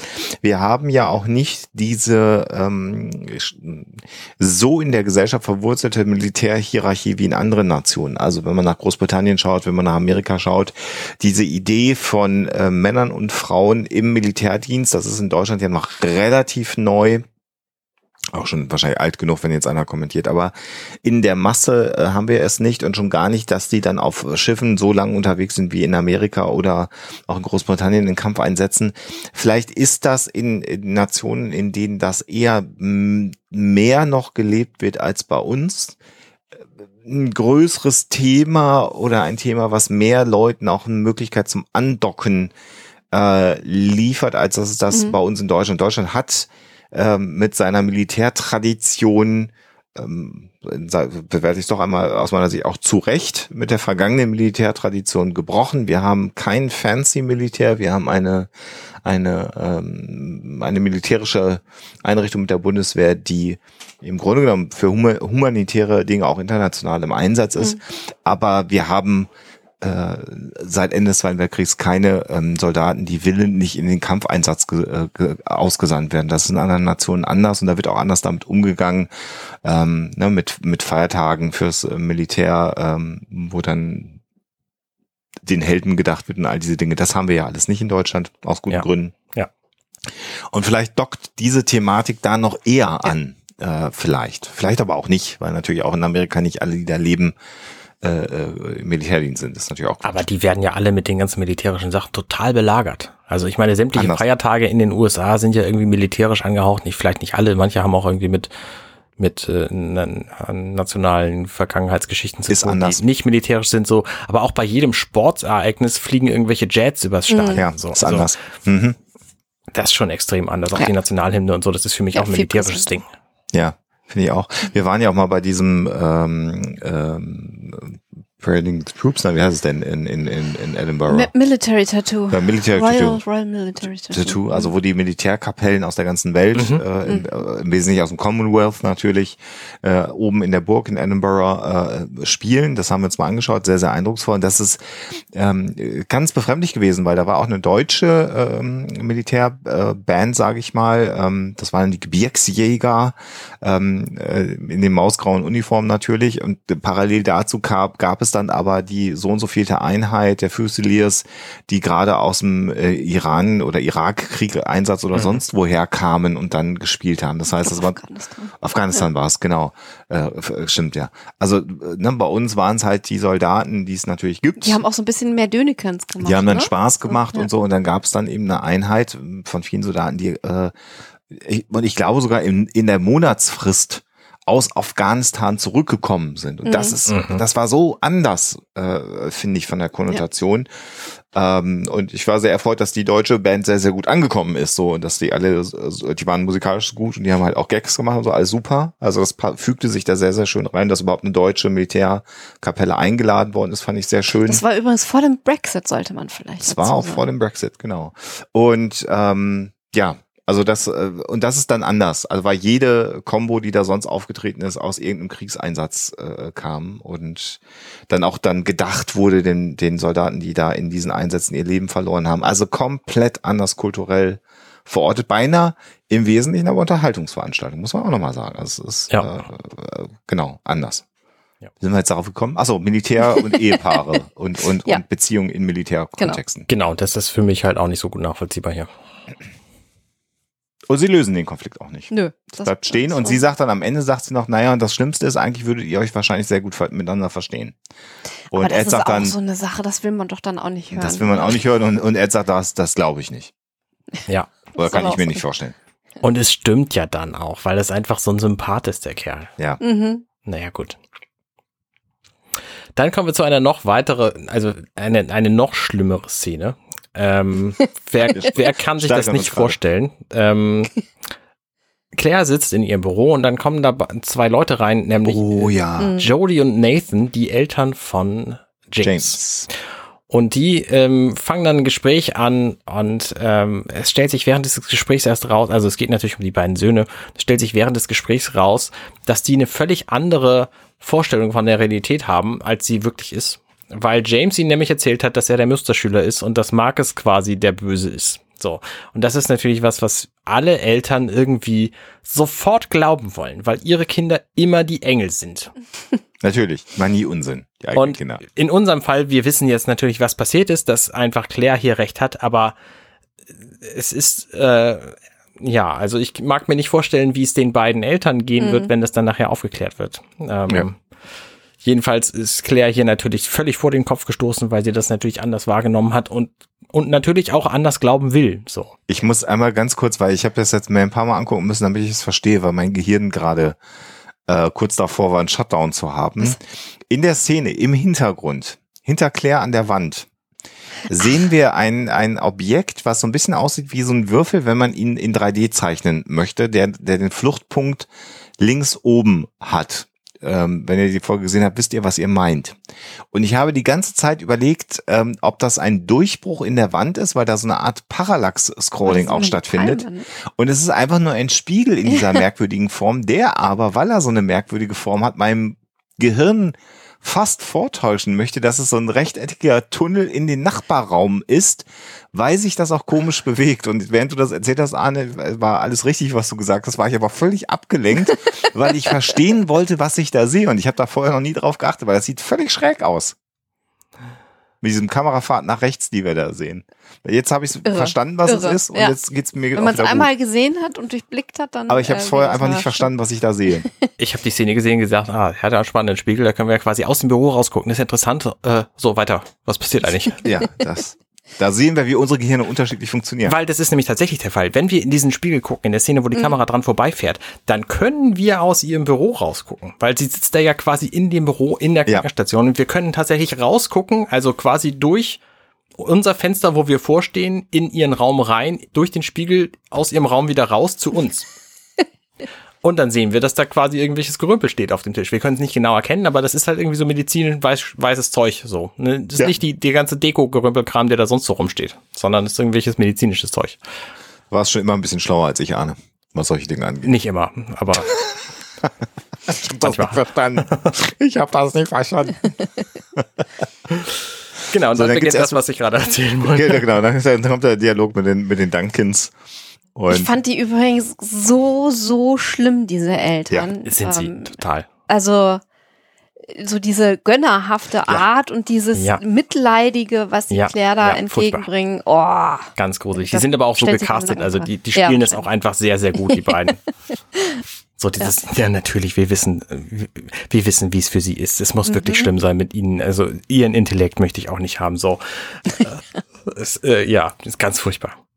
Naja, und es ist ein bisschen Screwball-mäßig, dass sie natürlich am Thema vorbeireden, weil natürlich äh, jeweils die Gegenpartei davon überzeugt ist, dass das andere Kind äh, das Wurzel des Übels ist. Ja. Und daraus entsteht ja eben so eine gewisse ähm, Comedy, aber auch eben das, was sich bei uns so dazu führt, dass wir die Fußnägel hochrollen, weil wir natürlich auf der Seite von Claire sind und jetzt Claire sie quer gesagt bekommt, gut, sie sind ja alleinziehende Mutter und sie müssen sehr viel arbeiten und so, das ist halt ihr Sohn, der dann Ja, den Unsinn gemacht hat. Ne? Das ist ja auch so, sie ist passiv. Und die sind halt zwei gegen einen in der Situation natürlich. Richtig. Auch, auch das ist eine, eine spannende Verschiebung.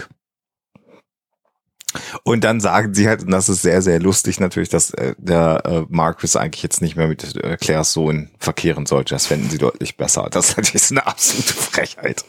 Das ist einfach Ja. sehr gut. ah, das ist eine furchtbare Szene. Es ist, tut, tut immer, immer noch weh, wenn man sich das anguckt. Ja, und auch so, wie es inszeniert ist, nicht? Äh, Claire sitzt, äh, die beiden stehen äh, und gucken wirklich buchstäblich auf sie herab. Also, das ist eine, eine Szene, die, äh, ja, unerträglich zum Anschauen ist, finde Genau. Und dann gibt's ja eben die, äh, diese Klassenkonferenz.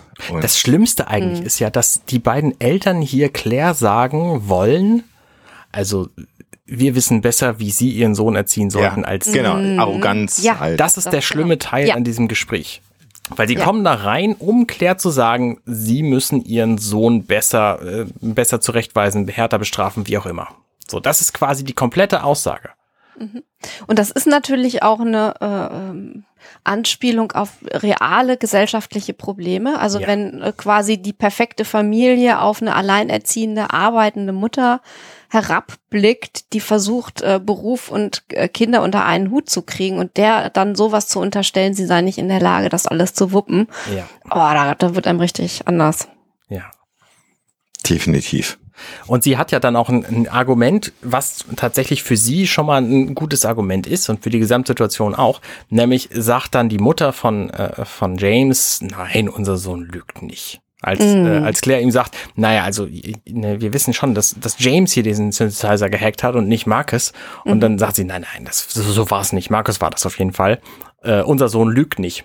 Und dann äh, kommt da die Geschichte mit der mit der Schreckschraube oder wie haben sie sie genannt im Deutschen? Ich bin mir nicht mehr sicher. Pain in the Ass im, im Original hat ja der James gesagt in ihrer Anwesenheit. Ja. Ja. Das heißt, Ja. sie weiß, das ist ein, ein äh, ähm, respektloser Ja. Arschgesicht. Bengel. So. Ja. ja. Ähm, und deswegen weiß ich, dass zumindest das stimmt. Und das, das streiten aber die Eltern jetzt sofort ab. Und dann wissen wir halt auch, ähm, also selbst wenn wir die Szenen vorher nicht gesehen hätten, wüssten wir jetzt auch, auf wessen Seite wir eigentlich sind hier.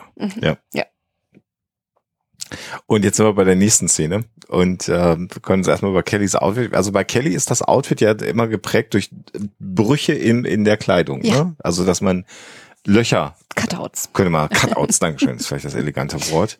Und diesmal aber mit so einer äh, längeren Jacke, einem Übermäntelchen. Und halt eigentlich, was man aus dem Sport eher kennt, ne? wenn so der Daumen durch Mhm. den Arm durchgeht, oder? So diese, Funktionskleidung. Funktionskleidungsanleihen in ihrem Mhm. Outfit. Ja. Und sie ist halt sauer auf äh, Cassius. Und Cassius hat so ein, hat so ein Outfit, was seinen Bierbauch betonen würde, wenn er einen hätte. Er hat aber keinen, deswegen sieht es eigenartig aus. Muss ich mir nochmal angucken, mal mal. So ein, Ja. so ein, Das würde bei mir Ah, aktuell ja. komplett anders aussehen, dieser Pulli. Das Ja. wäre sehr, sehr lustig, wenn ich das anziehen würde. Äh, ähm, ähm, und er, also sie ist halt sauer auf Cassius, weil er Verständnis für Ed zeigt, für, das, für den Drive-By, weil er sagt, naja, das haben wir alle schon mal gemacht. Und da flippt sie halt total aus. Moment mal. Mir wird gerade klar, dass das hier Ja.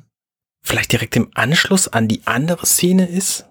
Weil da steht nämlich ein leeres Weinglas auf seinem Nein, Tisch. sie ist ja komplett umgezogen und hat andere Ärmel. ja, das ergibt ganz. Okay, du hast recht. Und er hat sie auch Das umgezogen. Weinglas ist äh, scheinbar ein, ein neues. Und ein sie war ja in der. Zwischenzeit schon bei Ed und hat ihn zur Rede gestellt. Ja, das stimmt. Okay, okay, hast recht. Anne. Ja. Aber Das mit dem Spiegel kriegst du hin, aber Zeitlinien ist Drehbuch. schon wieder am Bitte Picheln. dich. Schon wieder am Picheln. Ja, genau. Also er hat schon wieder Wein da rumstehen. Das stimmt allerdings. Es ist, naja. Und da sagst du, ja, ist doch nicht dein Ernst. Und er sagt, naja, habe ich auch schon mal ein oder zweimal gemacht, so ein Drive-By. Kann man sich bei ihm gar nicht vorstellen. So perfekt wie der so. Äh, Genau, genau. Und dann sagt sie, alle Männer sind Psychopathen. Und dann erklärt er Ke Kelly, was mit, mit, mit, äh, mit los ist. Er- Das, wo ich dann auch schon gedacht habe, welches Alien hat ihn besessen? So, also jeder total Ein schön. Engel. Ist schön. Ne? Also er ist halt getroffen und er reagiert einfach mal hektisch und ähm, und wir sollten es einfach annehmen. Wir sollten understanding sein. Und dann sagt sie, muss das sein? Musst du so, ev- so evolviert sein, Aber- also so, so, Entwickelt, so so hochentwickelt. entwickelt, so hochentwickelt sein? Der, der springt, das springt mit ihr um, ist der falsche Ausdruck. Der verhält sich gegenüber Wie Kelly Lehrer. genauso wie der als Lehrer gegenüber Ja, den Kindern. Das ja. ist so klasse. Und was halt passiert ist, dass ihre Autorität, das, was wir vorhin ja beschrieben haben, dass diese Macht, Mhm. dieses Machtgefälle, nimmt er ihr halt komplett weg, Ja. aber nicht durch den Ausdruck von Stärke, sondern einfach nur, weil er einfach ein Ins weiche Kissen laufen lassen. Ja, unfassbar genau. verständnisvoller und empathischer Mensch ist und das macht sie halt, wie wir hier sehen, rasend. Ja, ja. Und er sagt, warum bist du da jetzt eigentlich sauer mit mir? Und genau das sagt sie dann, weil mit deiner, mit deiner Einstellung, das sieht so aus, als ob ich überreagieren würde. Wenn sie rumschreit und sich Genau. aufregt. wenn ich doch weiß, dass ich im Recht bin. Ja. Und dann fragt er, willst du, dass ich eifersüchtig Das ist bin? einfach Ja. großartig. Nein, weiß ich nicht. Naja, ich fühle mich aber nicht so, als müsste ich jetzt sauer auf ihn sein. Und dann bin ich das auch nicht, weil dann bin ich das halt nicht. Und er sagt vor er sagt Dingen, ich würde jetzt gar nicht sehen, was, was das helfen würde, wenn ich eifersüchtig wäre. Und ist einfach völlig entspannt. Und Also ich muss wirklich sagen, also ich bin ja sowieso ein Fan von Adrian Palicki, aber die beiden hier zusammen in der Szene, Das das, ist ist große noch mal eine. Schippe drauf. Das Ja. ist einfach fantastisch. Ja. Und dann sagt er, aber das ist hier nicht dein Klassenzimmer. Also genau das, was Alexa sagt, wird jetzt auch so langsam bewusst. Ich bin deine Freundin und ich habe irgendwie gerade den Eindruck, dass wir überhaupt nicht miteinander verbunden sind. Ja. Und er sagt, ich bin aber nicht sauer, wenn ich mit, mit Ed, wenn ich, wenn ich keinen Ärger verspüre. Und dann kommt, passiert das, was nicht hätte passieren dürfen in dieser Beziehung. Er sagt, wenn du dich einfach ein bisschen beruhigen würdest. Und das ist offensichtlich der Knopf, den man bei äh, Kelly nicht drücken darf. Und sie sagt, oh Mann. Und Ja. stürmt aus dem Zimmer raus. Das ist schön. Das ist wirklich schön. Und er ist halt völlig irritiert, weil das kann er nicht nachvollziehen gerade, weil er Ja. versteht Männer total gut, aber er versteht gerade nicht seine Freundin. Ja. Und das, oh ja, oh, oh, oh. Aber diese, diese Serie, äh, Folge dauert relativ lange zu beschreiben, weil wir so viele Handlungsstränge hier haben. Weil wir jetzt äh, Blaujacken, Reißverschluss, äh, Gordon. mit John auf, auf, auf, auf den Simulationsdeck äh, kommen müssen. Und John Lemar hat das Programm 3594. Ich weiß nicht, ob er fast 3600 Programme da einprogrammiert hat. Bestimmt, Okay. ja. Und es ist ein Nachtclub und ein ziemlich cooler Nachtclub, ehrlich gesagt. Ja. Und er simuliert jetzt eine Frau, die an der, an der Theke sitzt und er soll sie überreden, äh, Gordon. Ich, ich muss sagen, ich, also so ein ganz bisschen äh, verursacht es mir äh, Beklemmungen, wenn ich jetzt sehe, dass sie tatsächlich das Klischee vom Blondchen irgendwie bemüht haben für die Frau, die sozusagen am leichtesten zu kriegen ist. Das ist natürlich wieder eine also komödiantische Überspitzung und es ist schon klar, dass das irgendwie so eine Persiflage ist, aber puh, das ist trotzdem so ein bisschen, ja, Mir ist überhaupt nicht aufgefallen, dass sie blond ist, bis Ach du so. das gerade gesagt hast. Das, Okay. das stimmt natürlich, ja, hast du recht. Und die andere später ist es dann nicht, ja. nee, genau. Stimmt. das ist mit Klischees natürlich Ja. Aber die, ich meine, die, die ganze Serie ist voll von Klischees, insofern. kann man so mal Was macht schon ein weiteres? Aber es ist halt interessant, weil er sagt, hi, ich bin Gordon. Wie ist dein Name? Und sie sagt den Namen sagt, wollen wir zu mir gehen? und dann sagt John, Moment, Moment, Moment. sagt, was ist denn hier eigentlich gerade der Schwierigkeitsgrad? Und Stufe 1. Stufe 1. Lass uns mal auf Und dann sagt er, 8 nee, das ist ja viel, genau, das ist viel zu einfach. Ja, ja. Und jetzt äh, sitzt dann eben eine dunkelhäutige Außerirdische da, äh, dunkelhäutige, Quatsch, dunkelhaarige Außerirdische. Und er sagt, jetzt mach mal. und dann passiert natürlich genau das, weil er sagt Hallo und sie sagt, oh, furchtbar, was willst du von mir?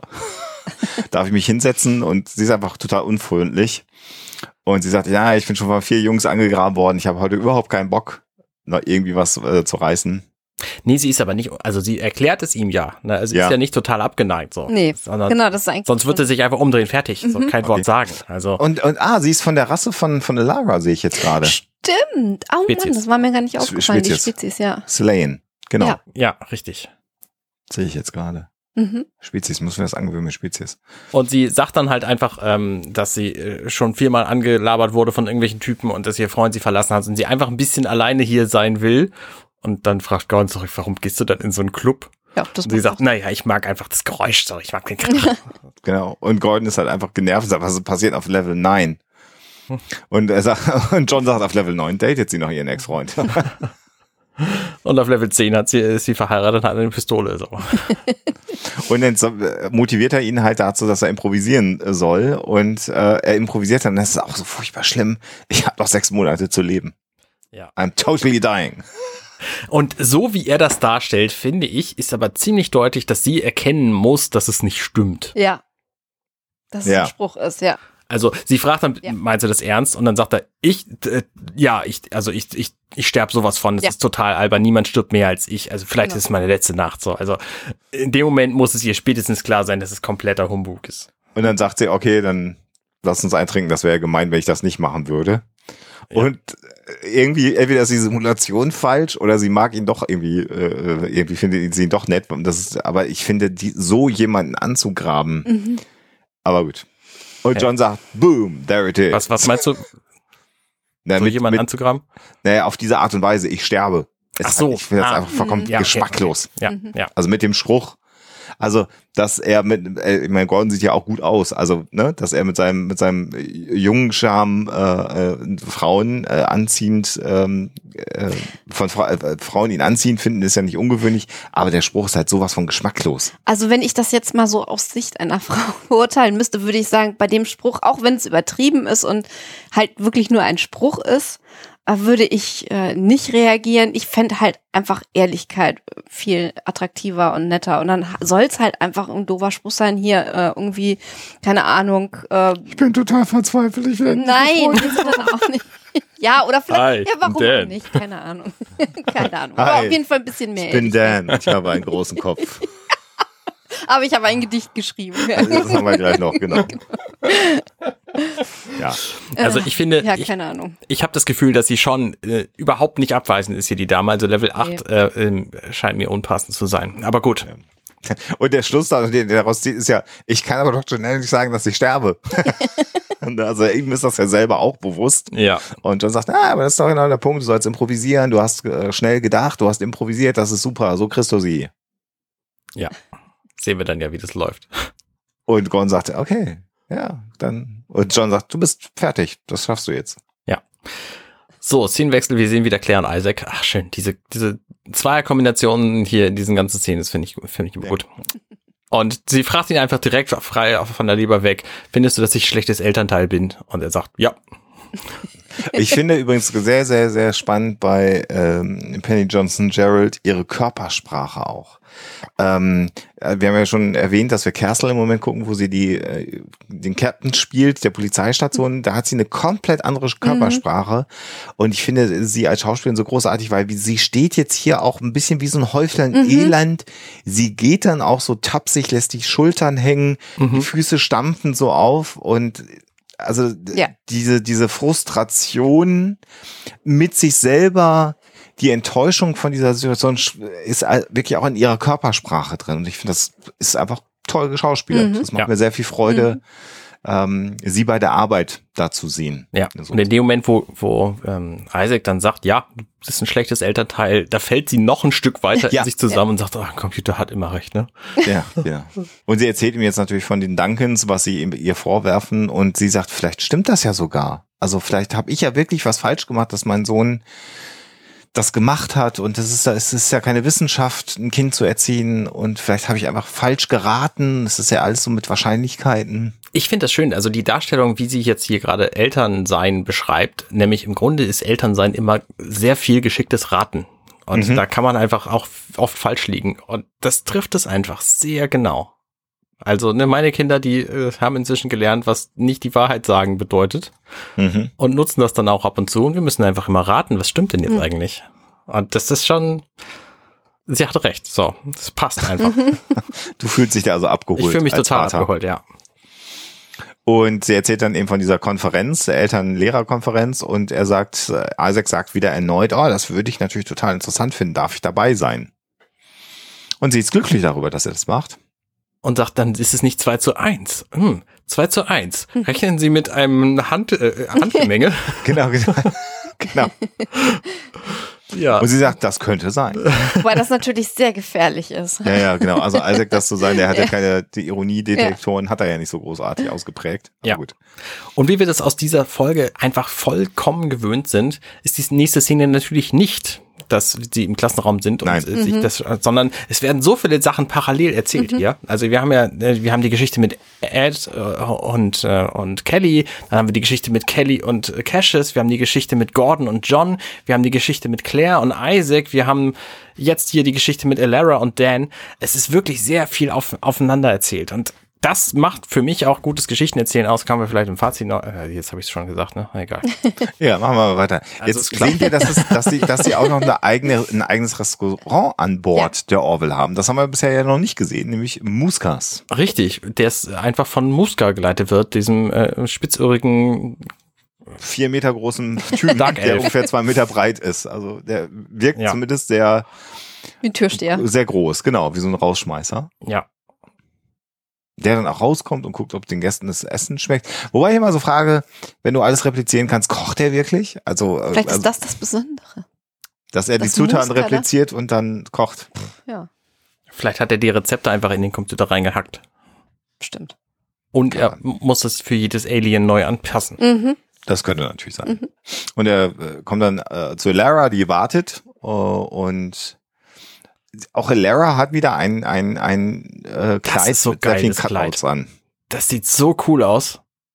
Das sieht einfach aus, als hätte man, hätte sie, sie sich ihr Kleid quasi, als wäre das zufällig ein Kleid, was aus diversen Streifen zusammengefallen ist. Genau. In, in die. Form eines Kleides. Sieht sehr cool aus. Wirklich schön. Die Farbe ist genial. So ein Weinrot. Genau. Und Dennis ist einfach auch so cringy, weil er kommt und sagt, hey, hey, er zeigt so mit den Fingern auf sie und beginnt das Gespräch mit, ich hatte eine Massage und ich bin total entspannt, ich fühle mich wie eine Nudel. Und das ist einfach so, wo du denkst, so, oh. Dinge, die möchte man nicht hören. Hilfe. Ja. Und, und, und Lara ist einfach, du merkst halt auch, dass ihr das überhaupt keinen Spaß macht, aber sie will auch einfach freundlich sein und sie will ein Date haben und sagt, Mhm. Und ich habe so das Gefühl, dass, äh, und das ist dann wahrscheinlich wieder ähm, äh, Halston Sages äh, schauspielerische Leistung, dass sie die ganze Zeit im Hinterkopf hat, ähm, dass das vielleicht an ihr liegt, dass das alles so so merkwürdig und awkward ist und Mhm. so, dass das gar nicht unbedingt nur seine äh, seine Verhaltensweise ist, sondern dass äh, Ja. ne, sie einfach diejenige ist, die nicht in der Lage ist, ein vernünftiges Date zu haben. Ich finde, das kommt irgendwie zwischen den Zeilen sehr gut rüber. Ja. Macht sie echt großartig. Ja, und ich glaube aber, dass es nur bis zu genau diesem Moment jetzt hält, wo Ja. er nämlich sein, sein Poem rausholt. Genau, er sagt, ich habe ein Gedicht geschrieben. Ja. Dann ist sie total begeistert und sagt, ein, ein Gedicht. Das ist wie so ein verzweifelter Anker, dass sie sagt, vielleicht hat er doch mehr Tiefgang. Ja, genau. So. Und, und sie guckt hoffnungsfroh und dann ist es einfach, einfach, ge- ich weiß gar nicht, wie ich das bezeichnen soll, dieses Gedicht. Hoffnungsfroh bin ich mir nicht mal sicher. Sie guckt auch so ein bisschen äh, cringy, weil Ja. sie nämlich merkt, weil er fängt halt an mit, ich hatte das Gefühl, wir haben wirklich eine Verbindung und das war einfach null der Fall. So, Ja. und damit fängt er quasi dieses Gespräch an und dann liest er sein, sein Fischerhaken-Gedicht vor. Ähm, Ja, genau. Verlangen, Leidenschaft, ja. Suche.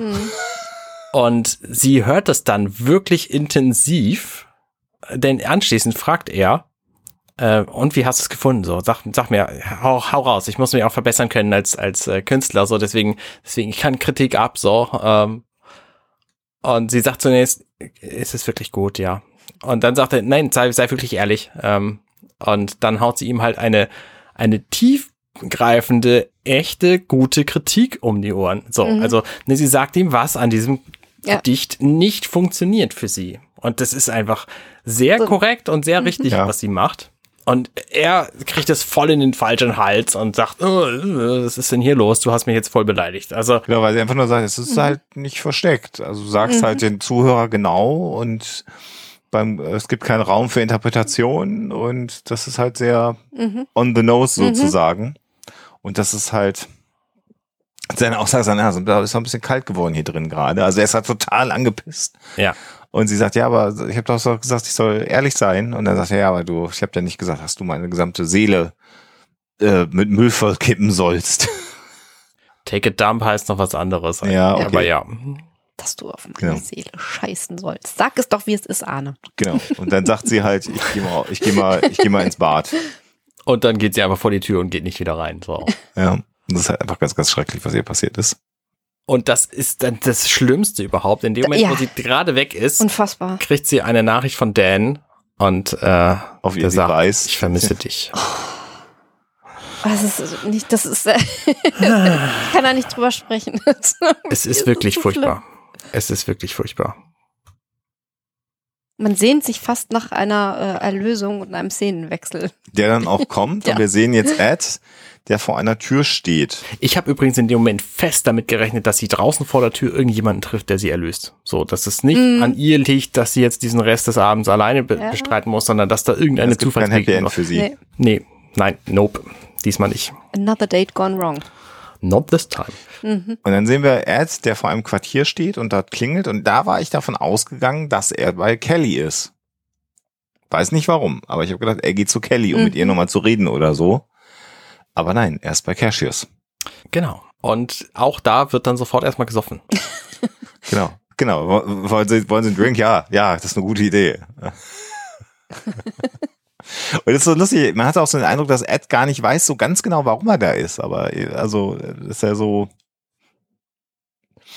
Aber er will sich entschuldigen. Und das finde ich irgendwie, er ist ein, auch ein sehr großer Mann. Also das ist ganz Ja. interessant, dass also Kelly bei, bei der Unterschiedlichkeit der beiden im Grunde genommen zwei äh, Partner in ihrem Leben hatte, die beide im Grunde genommen einen ähm, sehr guten äh, moralischen Kompass auch haben, im Grunde genommen. Wobei natürlich Ed unreif ist und ähm, äh, am Längen emotionaler als Cassius, der ja alles immer sehr nüchtern betrachten kann, aber er weiß halt dann auch, was das Richtige ist, was er tun muss. Mhm.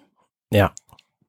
Ja, so bei, bei Ed ist das immer so eine, so eine Entwicklung von, äh, es- er steigert sich in irgendwas total rein, aber irgendwie im entscheidenden Moment äh, kommt er dann doch zum richtigen Schluss und zur richtigen äh, Art und Weise, sich zu verhalten. Das ist irgendwie Und das sagt er ja auch. ganz ne? konsistent, aber auch in seinem Charakter, finde ich ganz gut. Mhm. Ja, er sagt es ja auch, das ist ein kleiner Chef und ich brauche halt immer einen Moment, um mich an Mhm. neue Sachen zu gewöhnen, an neue Realitäten.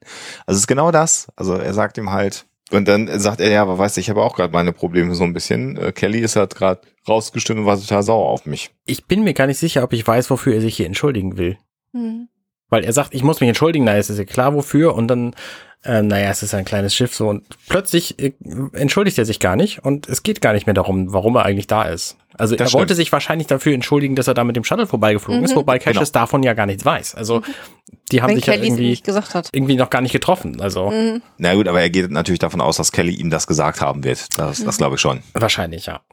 Weil äh, sie ja bei ihm im, im Büro gewesen ist. Das hat er sich wahrscheinlich gedacht. Und dann sagt er, ja, ja, das kann ich mir nachvollziehen. Also jetzt sind wir wieder bei dem Streit und er sagt ja, keiner kann so gut streiten wie Kelly. Und äh, Cassius sagt halt, ja, aber weißt du, ich vergesse auch, dass der andere Mensch auch äh, Emotionen hat und dass es einen anderen Menschen gibt. Und er sagt ja, ich war auch verheiratet. Ähm, und berichtet jetzt aus seiner, aus seiner ersten Ehe. Genau, er war nämlich Paläontologe und wollte da einen Namen für sich machen und das hat halt Hat viel zu viel gearbeitet. Also auch die genau die gleiche Geschichte von, von, von Ed im Grunde genommen auch wieder, weil, wo sie auch mal gesagt haben, dass die Arbeit ihn auseinander Ja. äh, getrieben hat. Und Ed sagt, oh ja, sie hat ja tatsächlich einen Typ. Mhm. Und dann fragt Ed, das finde ich auch sehr schön, er sagt, äh, liebst du sie? Und Cash sagt, ja, sehr. Und dann äh, ist das für ihn, das ist für ihn halt wichtig, ne? Also weil er sich ja auch Sorgen um Kelly im Grunde genommen macht. Ja. Und dann ist er der noch viel größere Mann, weil er jetzt sozusagen Cassius helfen will, diesen Streit bald zu belegen, ne? Mhm. Ja, und das steht ihm einfach insgesamt so gar nicht. Also Nee. es passt total, also es ist schön so zu sehen, aber eigentlich ist er so nicht. Es ist schon eine eigenartige Geschichte hier. Ja. Ja. Naja, aber im Grunde Ja, genommen, ach, er weiß will, er will halt, dass Kelly glücklich Mhm. ist. Und er hat verstanden, auch Ja, wenn er es nicht ja. akzeptiert hat, dass sie nicht mit ihm zusammen sein kann oder möchte, auch wenn er das anders sieht. Und dann ist das nächste natürlich, dass sie in der Beziehung, in der sie sich befindet, glücklich ist. Aber es ist schon hart. Aber das Also, ist schon auch sehr, ja. sehr hart. Also da ist er schon sehr evolved. So evolved haben wir ihn selten erlebt, das muss man schon sagen. Und Ja. äh, Cassius tut mir auch tatsächlich leid in der Situation, äh, so drüber, wie ich ihn finde, ähm, weil ich nicht der Auffassung bin, dass Kelly ihn liebt. Und da- dann jemanden sagen Ja. zu hören, äh, ich liebe sie sehr, boah, das ist natürlich schon. Es wirkt nicht so, als ob sie so. Nee, nee, nee, Nee, nee, nee, nee, überhaupt stimmt. gar nicht. Das ist, äh, er ist, ich, das klingt jetzt gemein, aber er ist halt irgendwie die richtige, das richtige Date zur richtigen Zeit für sie, aber die liebt ihn nicht. Mhm. Dann gibt es so einen schönen Moment, wo, ähm, wo Cassius sagt, was er gesagt hat. Nee, wo Ed sagt, ähm, also ich bin mir ziemlich sicher, bei Frauen ist das folgendermaßen, die können keinen perfekten Mann lieben. So ein Mann muss immer auch so ein bisschen Trottel sein. So zwischendurch Ja. muss er mal immer so ein bisschen lustig sein und ab und zu mal so richtig doof. Und man darf auf gar keinen Fall perfekt sein. Und Cassius sagt, ah, das ist nicht leicht. Ja, genau. Genau. Das ist wirklich, man Das darf nicht super. perfekt sein, hat that's not easy. Das ist schon wirklich cool. Und, und, und Ed holt halt tief Luft auf diese, das ist auch so schon wieder das Spiel so. Und sagt dann halt äh, Journey, also die Band Journey, äh, und gibt dann ihm einen Tipp, wie er, wie er sich mit Kelly wieder versöhnen kann. ja. Und dann geht's wieder, hol ein bisschen Merlot Rotwein und mach Open Arms von Journey an. Und dann geht er einfach und äh, will seinen Kopf gegen die Wand hauen und Genau, ich gehe jetzt einfach mal raus und hau meinen Kopf gegen die Wand. Das ist ja geil. Und Cassius bedankt sich und ähm, zieht das dann auch durch, wie wir später erfahren. Also Ja. das finde ich gut. Also das ist eine schöne, schöne Geschichte hier insgesamt. Und es ist ja auch genauso, wie Kelly gesagt hat. Du würdest ihn wahrscheinlich mögen, wenn du ihn triffst. Und es kommt ja auch so. Ne? Ja, na klar. Er geht da rein und will sich entschuldigen, obwohl er den Typen hassen will, Ja. wie die Pest. Und dann verstehen die sich innerhalb von drei Sekunden so gut, dass er ihm dann Dating-Tipps gibt. Also es ist, es ist charmant. Der, der Typ ist einfach umwerfend. Cassius. Ist perfekt. Und jetzt, genau. Und jetzt sind wir so im letzten Akt im Grunde genommen äh, äh, und jetzt werden die Geschichten so langsam aufgelöst. Also wir haben ja hier schon die erste Auflösung erlebt, dass im Prinzip Ed akzeptiert, dass Kelly einen neuen Freund hat. Und jetzt sind wir hier bei diesem, bei dieser Eltern-Session, wo Cassius jetzt ähm, ja als Lehrer wieder anwesend ist. Und jetzt geht's um die Duncans und ähm, Claire, ähm, wo sie sagt, das war alles nicht Marcus, der das gemacht hat. Eine wundervolle Szene. Die ganze Szene ist so großartig. Also, ne, es ist wie quasi in so einem Tribunal. Es sitzen zwei auf jeder Seite. In dem Fall von Marcus ist ähm, Mutter eben auch noch Isaac und in, bei James Eltern eben die beiden. Und äh, Cassius steht dazwischen, so als, als Lehrer mehr oder minder, der das irgendwie ähm, Als ja, ja, als Mediator. Richter eigentlich so. Ja. Als, als Schlichter, ja, stimmt. Schlichter ist besser als Richter. Ähm, und dann werfen die sich hier gegenseitig Sachen vor, der eine ist schlimmer als der andere so. Und ähm, dann kommt die Aussage von der Mutter von ähm, James, dass James einfach immer perfekte Noten Hm. nach Hause bringt, nämlich Ace. Äh, Lass mich da ganz kurz sagen. wa- äh, Und dieser Diskurs, der ist ja sehr emotional und, und, und Cash sagt ja, ble- bleiben Sie mal ruhig. Und ich finde sehr, sehr interessant, dass Isaac halt analytisch an das Thema rangeht. Weil sie sagt das ja, weil Isaac sagt, wie sind denn so die Schulnoten von James? Weil im Grunde genommen der Lehrer ja sagt, eigentlich bin ich mit beiden nicht so wirklich zufrieden. Und die Duncans sofort sagen, ja, aber das liegt ja alles an dem Umgang mit, mit Marcus. Und dann kommt diese analytische Frage von, von äh, Isaac, der sagt, wie sind denn so die Noten von James? Und dann, äh, wie du sagst, nur, äh, nur Einsen. Ne? Wenn wir schon so weit zurückholen, dann können wir auch noch einen kurzen Moment Ja. davor ansetzen, wo nämlich Cassius zu den beiden sagt, als sie sich gerade aufbrausend gegen, äh, gegenüber sind, äh, let's just all calm down. Let's just Ja. be Da war's respectful. wieder, da also da hat er sofort verinnerlicht, was er gerade gelernt hatte, dass er nämlich nicht calm down sagen soll, sondern äh, lieber äh, lass uns Eine respektvoll miteinander umgehen. Das ist schön. Das finde ich sehr, sehr Natürlich hat er hier. das sofort gelernt. Total gut. Ja, na klar, er ist perfekt. Ja. Und dann sagt der Lehrer aber dann das erstmal, das stimmt aber gerade nicht hundertprozentig. Genau. Und dann beginnt jetzt sozusagen der Zweifel und dann sagt sie, aber ich habe doch seine, seine, ähm, sein Zeugnis gesehen. Und Keshe sagt, na ja, gut, aber er ist halt ein 2 minus oder 3 Student, äh, Schüler. Also nichts Schlimmes, aber definitiv, der ist auch schlauer, aber er ist halt auch ein bisschen faul so im Grunde genommen. Wo- Wobei das, also das ist hart an der Grenze, finde ich, zu unglaubwürdig, weil normalerweise, also gerade wenn ein Lehrer das Gefühl hat, dass der Schüler eigentlich mehr kann und eigentlich faul ist, hätte er wahrscheinlich schon eher mal äh, einen Ton gesagt zu den Eltern. Ähm, wobei, wenn es jetzt natürlich irgendwie schlechte, also noch schlechtere Noten gewesen wären, dann natürlich noch viel eher. Also dadurch, dass er eher so durchschnittlich ist in Wirklichkeit, ähm, kann es natürlich sein, dass es noch nicht zu einem Gespräch gekommen ist.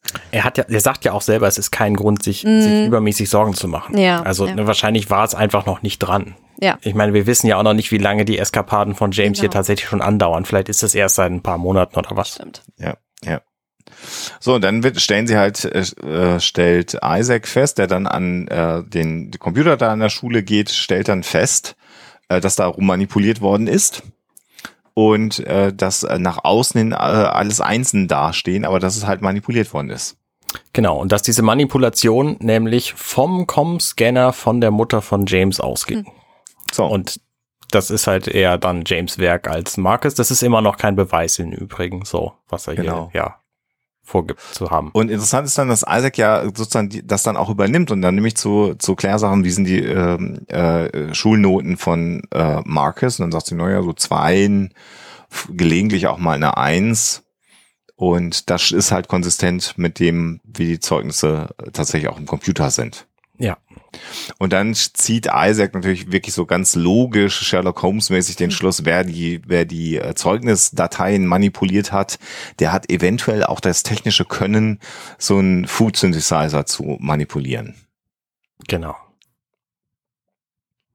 Und da die Schulnoten von James geändert worden sind und nicht von Markus, scheint so zu sein, als ob James äh, schuldig ist. Und da siehst du, wie das Bild der Eltern komplett zusammenbricht Ja. und Claire total glücklich wird.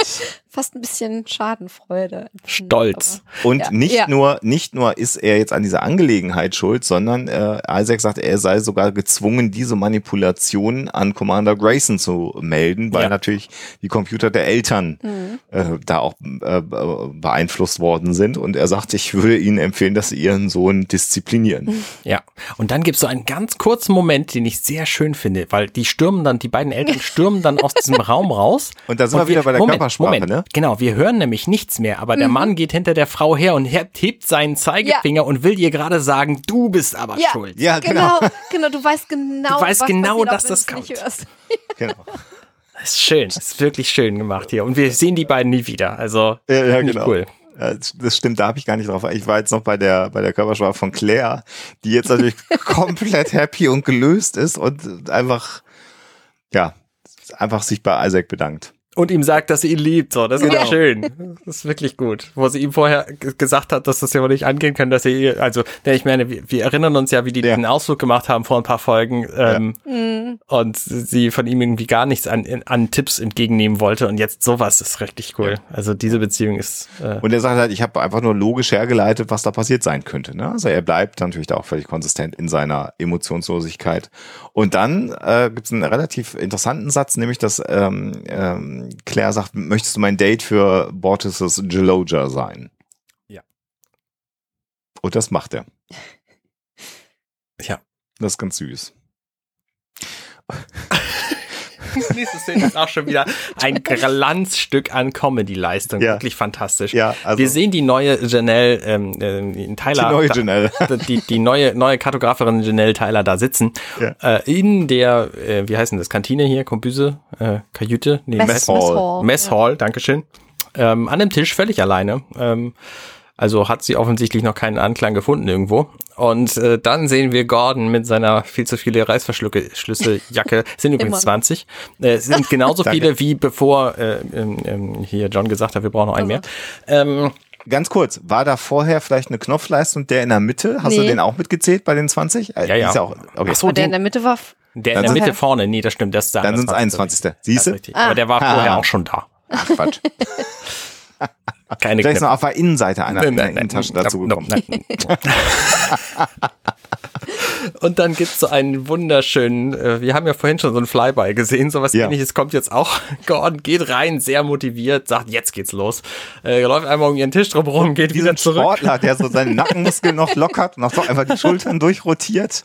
Ja, bereitet sich ja wirklich wie so auf einen Boxkampf vor und geht hin. geht dran vorbei, Auf, auf geht die zurück, Körpersprache, wie er geht. geht zurück. Ich, ich kann's nicht machen, zack, Das vielen Dank für so deine Hilfe und haut dann ab. Das Wundervoll. ist, das ist aber auch wirklich Scott Grimes, aber der ist einfach ein super äh, Schauspieler, auch was Körpersprache und Comedy angeht. Das Timing ist einfach so perfekt Ja. und, und so toll in dieser Szene. Ja. Und John ist halt ein bisschen irritiert und schaut ihm hinterher. Und dann wird diese Szene unterbrochen mit der Aussage, dass sie äh, im Orbit um Moklus sind. Genau, und sie hat davon auch gar nichts mitgekriegt von dieser ganzen Aktion. Sie hat die ganze Zeit in irgendeinem Pad gelesen. nee, genau. Genau. Ja, und dann kommen wir endlich zum großen Finale dieser Szene, dieser, dieser Folge Ja. des äh, Jaloja Festival Ritual. Und sie stehen alle in wirklich in so einer Bergkulisse, ist eigentlich ganz nett gemacht. Und er steht auf so einer Felszunge und dann hört man das Geräusch, wie er seine, seine Fest äh, äh, Kleidung öffnet, also er hat was anderes an als sonst.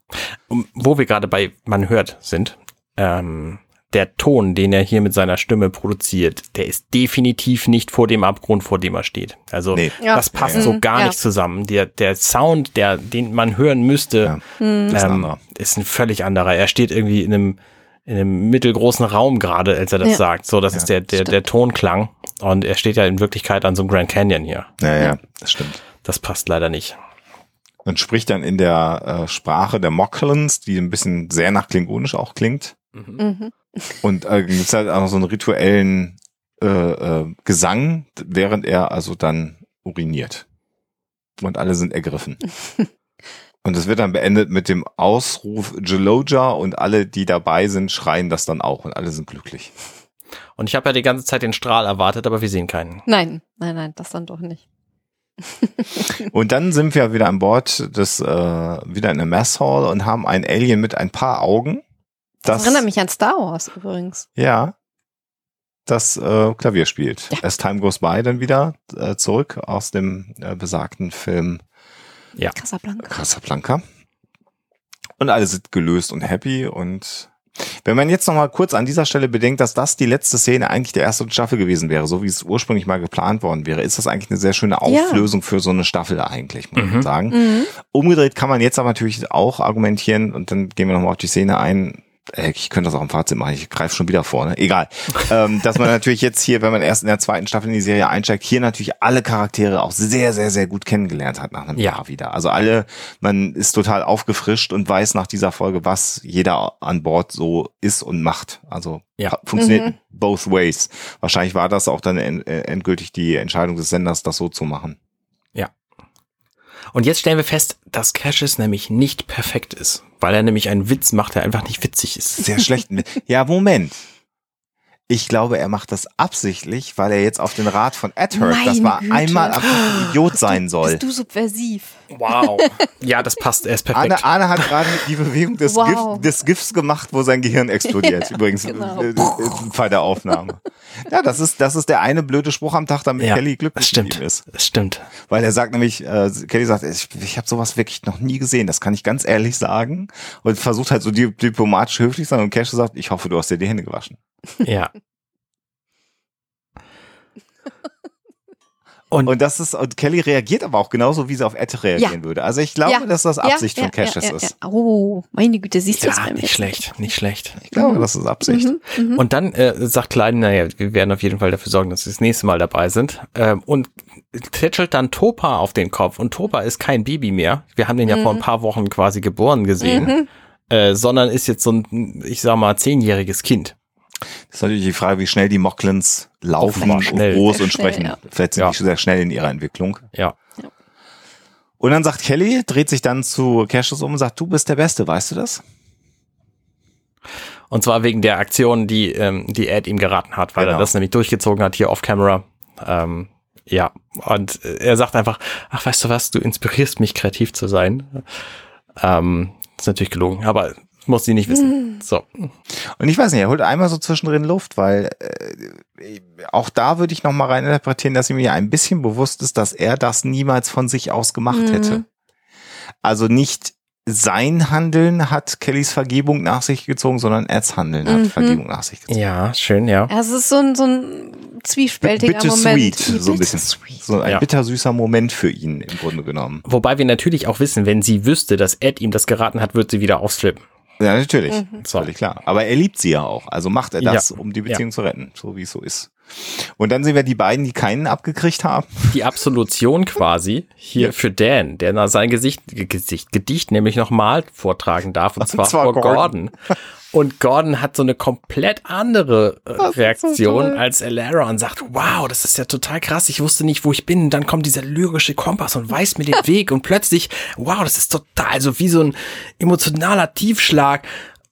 Ja, krass. Ja, also, er ist einfach völlig begeistert davon, von diesem Unsinn, den man ja, Ja. also Ja. objektiv muss man sagen, natürlich hat Lara völlig recht gehabt mit ihrer Ja. Interpretation und, und Gordon kommt dann zu dem Schluss, du sollst ein Buch schreiben. ja. Und er sagt, ja, ich glaube, das ist doch Typischer Dan sagt dann, ja, ich hatte darüber nachgedacht, jetzt bin ich mir sicher, wow, was für ein Glück ich habe. wie cool das für mich ist. Ja. Yay. Ach, der ist ein, ein, ein Typ, echt. Ja. Und dann äh, bedankt sich eben Claire nochmal bei Isaac äh, und sagt, ich wünschte, dass du fühlen könntest, wie glücklich mich diese Sache gemacht hat. Und er sagt, naja, das kann ich halt nicht. Aber es Ja. war sehr interessant, euch zu beobachten. Genau. Und Markus, da haben wir jetzt so einen Star Trek, haben wir so einen Star Mhm. Trek Moment, der sagt, okay, ich bin dir was schuldig geblieben. So. Oder Ja. du, du hast ein Gut bei mir, wäre die Mhm. Formulierung. ja. Ach, Und dann nochmal stoßen sie mit was an und ich nehme an, das ist alkoholfrei. Äh, Jason. Wir Ja, sehen ja, ja sehr selten alkoholfreie Getränke hier auf diesem Schiff. Na klar. Mhm. Und es endet dann im Grunde genommen so, wie die Folge auch begonnen hat, interessanterweise. Also da haben wir hier Ja. einen Buchklappeneffekt, nämlich mit Ed, der wieder bei dem Alien äh, an Alex. der Theke sitzt. Genau. Alex, genau, und äh, sagt, weißt du, Gespielt von Jason Alexander. Ich habe ihm Chris gesagt. Ich weiß gar nicht, wie ich jetzt drauf komme. Genau. Ja. Und äh, sagt, weißt du, was cool wäre? So eine Krill Invasion, die wäre jetzt cool. Wo alle glücklich sind und er, sitzt halt wieder allein an der Ja. Theke und ist am Trinken. Ähm, und der, der Barkeeper sagt, ja, das, aber, das war ehrenhaft, was du getan hast. Und dann sagt er, aber wenn die wirklich zusammenbleiben, dann musst du mich erschießen. das ist schon sehr, sehr schön. Ja. Und äh, die Folge endet dann tatsächlich, man soll äh, damit, dass der dann sagt, naja, man soll halt keine Vorhersagen machen, wenn es um Liebesdinge geht, so können wir uns vielleicht formulieren. Und dann ist es ganz spannend, dass nämlich die Janelle kommt und fragt, ob sie sich zum Captain setzen darf. Genau. Und damit ist die Folge dann Mhm. vorbei. Genau. Und wir stellen uns natürlich wieder die Frage, was war denn unsere Lieblingsszene, unsere wenigste gemochte Szene und, also die Top-Szene, die Flop-Szene und unser Fazit. Mhm. Fangen wir immer mit Alexa an. Bitteschön.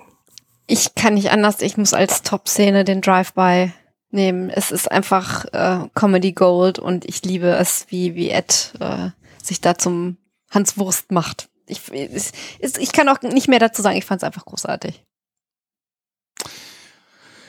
Ähm, die war schon auch gut. Ich fand noch besser äh, äh, sehr viel. Es gibt sehr sehr viele gute Szenen Mhm. in, in, in dieser Folge, aber ich, dann bleibe ich bei der Szene, wie äh, Scott Grimes, wie Gordon äh, eben nach dem ganzen Training, nach der ganzen Vorbereitung und den vielen vielen Reißverschlüssen, die er trägt, den den Run auf Janelle macht und dann einfach um diesen Tisch rumläuft. Und ich äh, finde auch die Szene so gut, weil ähm, es in meinem Leben die ein oder andere Situation gegeben hat, nicht ganz so äh, in der Konstruktion, aber wo auch ich bildlich gesprochen dann einfach einmal um den Tisch rumgelaufen bin und es nicht gemacht habe. Und ich kann das auf so vielen Ebenen nachvollziehen. Es ist einfach schauspielerisch so toll auch gespielt gewesen, diese Szene. Und John Lemar, der es halt einfach nicht versteht, weil der hätte sie halt gewuppt, äh, der hätte sie halt aufgerissen. Ne? Also das ist, finde ich einfach toll, diese Szene. Ja, aber John, La- ja gut. Äh, das, egal, das passt gerade nicht. Ja, ich, ich stimme zu. Ähm, für mich, ich, ich muss es einfach sagen, weil es mich einfach am meisten abholt, äh, ist die Szene im Klassenraum, wo sie dann dieses Eltern, dieses klärende Elterngespräch haben, wo Isaac dann quasi Markus äh, Ruf reinwäscht. Und das finde ich ist eine, eine wunderbare Szene, wo einfach den, den Assi-Eltern da gezeigt wird, dass sie einfach mal einen anderen Platz im Universum haben, als sie selber gedacht haben, dass sie hätten. Ähm, finde ich, finde ich Auch schön. tolle Mhm. Geschichte. Auch, auch so eine schöne Szene, ja. Kein Zweifel. So, die Flop-Szene, Alexa. Boah, das ist schwer. Das ist so, so, so schwer. Ich habe keine wirkliche Flop-Szene. Ich habe eine Szene, die ein bisschen schwächer ist als andere Szenen in der Folge. Ähm, das wäre die äh, Geschichte mit dem äh, Anbagger-Training vielleicht. Die, die Geschichte im Club, wie äh, Gordon die Frauen anspricht. Ist auch nett, äh, aber es fällt ein bisschen ab äh, im Gegensatz zu diesem Comedy-Feuerwerk, was wir ansonsten haben. Mhm. Vielleicht für mich. Ich muss gerade sehr, sehr hart überlegen. So eine richtige Flop-Szene. Eine Szene, die, die das höchste Maß an, an Cringe-Worthiness vielleicht für mich hatte. Vielleicht nehme ich das mal in dem Fall, weil ich diese Folge an, sich sehr gut finde, ist die Szene, wie äh, Kelly Ed zur Rede stellt. Und diese, dieser, dieser Moment, wie er sich irgendwie versucht, da raus zu lavieren und das so, so schlimm ist, bis, bis dem Moment, wo, wo ihm einfach gar nichts mehr einfällt und er dieses Ah macht. Das war ganz schwer anzugucken für mich. Obwohl es an sich eine gute Szene war, aber das ist für mich so, also die, ich finde, eine richtige Flop-Szene gibt's nicht. Mhm.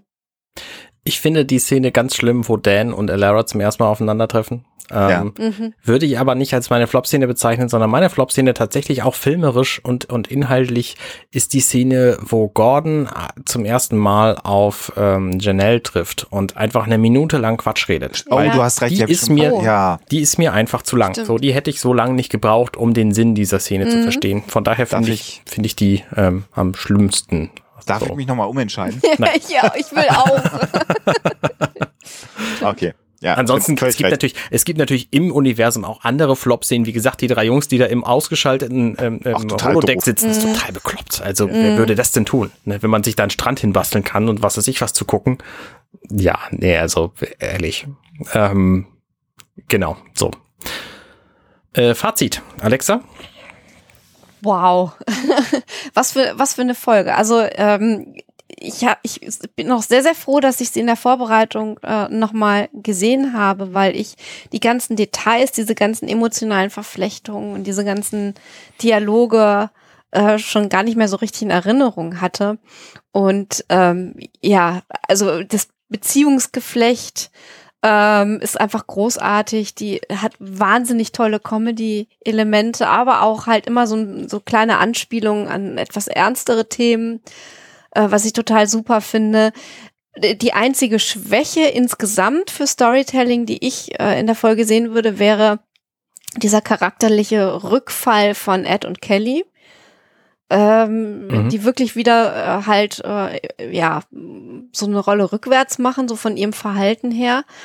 Aber das, das ist auch keine wirklich tiefgreifende Kritik, weil ähm, das finde ich wird durch so viele nette Details und tolle Dialoge wieder ähm, aufgefangen, die Geschichte. Also ich finde, ich finde es einfach eine tolle Folge. Unterhaltsam, lustig, großartig. Ja. Alexander?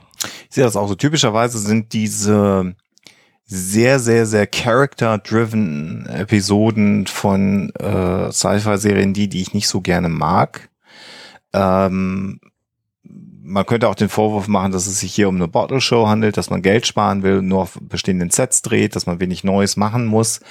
Ähm, es ist aber The Orville in der ersten Staffel gelungen, die Charaktere so schön darzustellen, dass es einfach auch mal Spaß macht so eine Folge ohne Invasion, ohne ein defektes äh, Gerät an Bord, ohne irgendein Time Limit, ohne irgendwas nebenbei, was noch gelöst werden musste man, sondern hier wird sich ja einfach Zeit genommen, die Beziehungen der Figuren äh, auf dem Raumschiff untereinander nochmal äh, mit, mit deutlich mehr Fleisch am Knochen zu versehen. Und das ist äh, einfach äh, gut gelungen, weil es mhm. gut geschrieben ist, weil die Schauspielerinnen und Schauspieler einfach sehr, sehr gut sind. Und weil es so viele kleine Momente gibt, ähm, wenn, wenn die ganze Serie aus solchen Episoden bestehen würde, wäre es wahrscheinlich irgendwann ermüdend, aber so war es genau gut, mal eine so eine Folge zu machen. Also insofern bin ich auch sehr begeistert von dieser Folge. Ich muss da kurz einhaken, weil wir haben hier mindestens fünf Sets, die wir noch nie gesehen haben. Also okay. Nämlich zum einen haben wir äh, ganz am Ende, das ist, das zählt vielleicht nicht ähm, das, das äh, Ritual. Ja, gut. Mhm. Dann haben wir den Klassenraum. Dann haben wir das Quartier von, von Caches. Dann haben wir diese neue Bar, die wir bislang noch nicht gesehen haben. Ähm, dann haben wir die, die Szene im Holodeck. Also es gibt wirklich sehr, sehr viele Sets. Also eine Bottle, Bottle-Folge ist das hier nicht. Also ja, gut, okay, gut. Also die Diskothek, der Nachtclub auf alle Fälle. Das andere hätte man wahrscheinlich relativ schnell mit bestehenden äh, Set-Elementen umbauen können, würde ich aber trotzdem behaupten. Und dass ein digitaler Schuss dann am Ende dabei ist mit dem äh, ähm, äh, auf Moklus, ja, okay. Ja. Aber wahrscheinlich deutlich günstiger, als wenn du jetzt einen Raumschacht hättest reinproduzieren ja, müssen. Ja, ja, das auf jeden Fall, ja. Ne? So, mein Fazit, ich finde diese Folge absolut fantastisch. Ich habe das Gefühl, dass die so viel Charakterentwicklung zeigt auf allen möglichen Gebieten. Ups, meine Uhr redet oh. mit mir. Oh. Ähm, dass die wahnsinnig viel Charakterentwicklung zeigt bei sehr, sehr vielen Leuten. Bei Gordon, bei Elara, bei bei Dan bin ich mir nicht so sicher. ja, okay. Bei. Isaac auf jeden Fall, bei Claire, die gelernt hat, was, was sie an Isaac hat, bei Markus sowieso, bei Ed bin ich mir auch nicht so sicher, der hat seine Höhen und Tiefen hier. Ähm, mhm. Also wirklich jeder Charakter, der hier eine, eine, eigene Geschichte hat, hat ja was gelernt in dieser in dieser Folge und es ist, ist ich finde es wirklich sehr sehr dicht gepackt alles und ja. das gefällt mir sehr gut an dieser gesamten Folge. Die ist, sie hat halt keine keine krassen Gegner und keine krassen Raumschlachten, aber ich finde es fantastisch, was wir hier über die Charaktere lernen und finde sie auch gerade, ich finde sie sowohl als Endstaffelfolge gut als auch als Anfangsstaffelfolge. Ja. Für ja. beides ist sie einfach wunderbar gelungen und ich finde die großartig. Also ich habe sehr, sehr wenig daran auszusetzen. Mhm. Und ich finde interessant, halt, wenn man jetzt schaut, was in der zweiten Staffel passieren wird, ist sie auch von, von, wenn man auf so eine ganze Staffel guckt, auch vom, vom, vom Tempo her genau die richtige Folge, ja. weil die zweite Staffel ja dann doch sehr anziehen wird mit vielen Folgen. Und dass wir in den kommenden Episoden hier die Charaktere so gut kennengelernt haben, finde ich, hilft dann im, im Hinblick auf die zweite Staffel nochmal ordentlich. Ja, genau. Ja. Und damit sind wir am Ende angekommen. Ja. Wow. Schon. Ein bisschen länger, glaube ich, diesmal. Aber egal, so ist Ja. das nun mal. Muss Macht ja ausführlich besprochen Genau. werden. Ähm, vielen Dank, dass ihr dabei wart. Es hat mir wieder viel Spaß gemacht. Ja, Dito, uns auch. Und äh, liebe Zuhöris, wir hören uns in einem Monat wieder. Genau, und Jeder kommentiert zweite, Mo fleißig. jeder zweite Samstag des Monats. Genau, kommentiert fleißig, dann werdet ihr auseinandergenommen. Macht's gut. Ciao. Bis dann, tschüss. Hey, ich bin Arne und das war offenbar The Orville. Wenn euch dieser Podcast gefällt, dann unterstützt mich doch gern. Ich schneide, produziere und hoste diesen und weitere Podcasts, wie auch andere Projekte im Netz. Informationen zu Unterstützungsmöglichkeiten findet ihr auf compendion.net.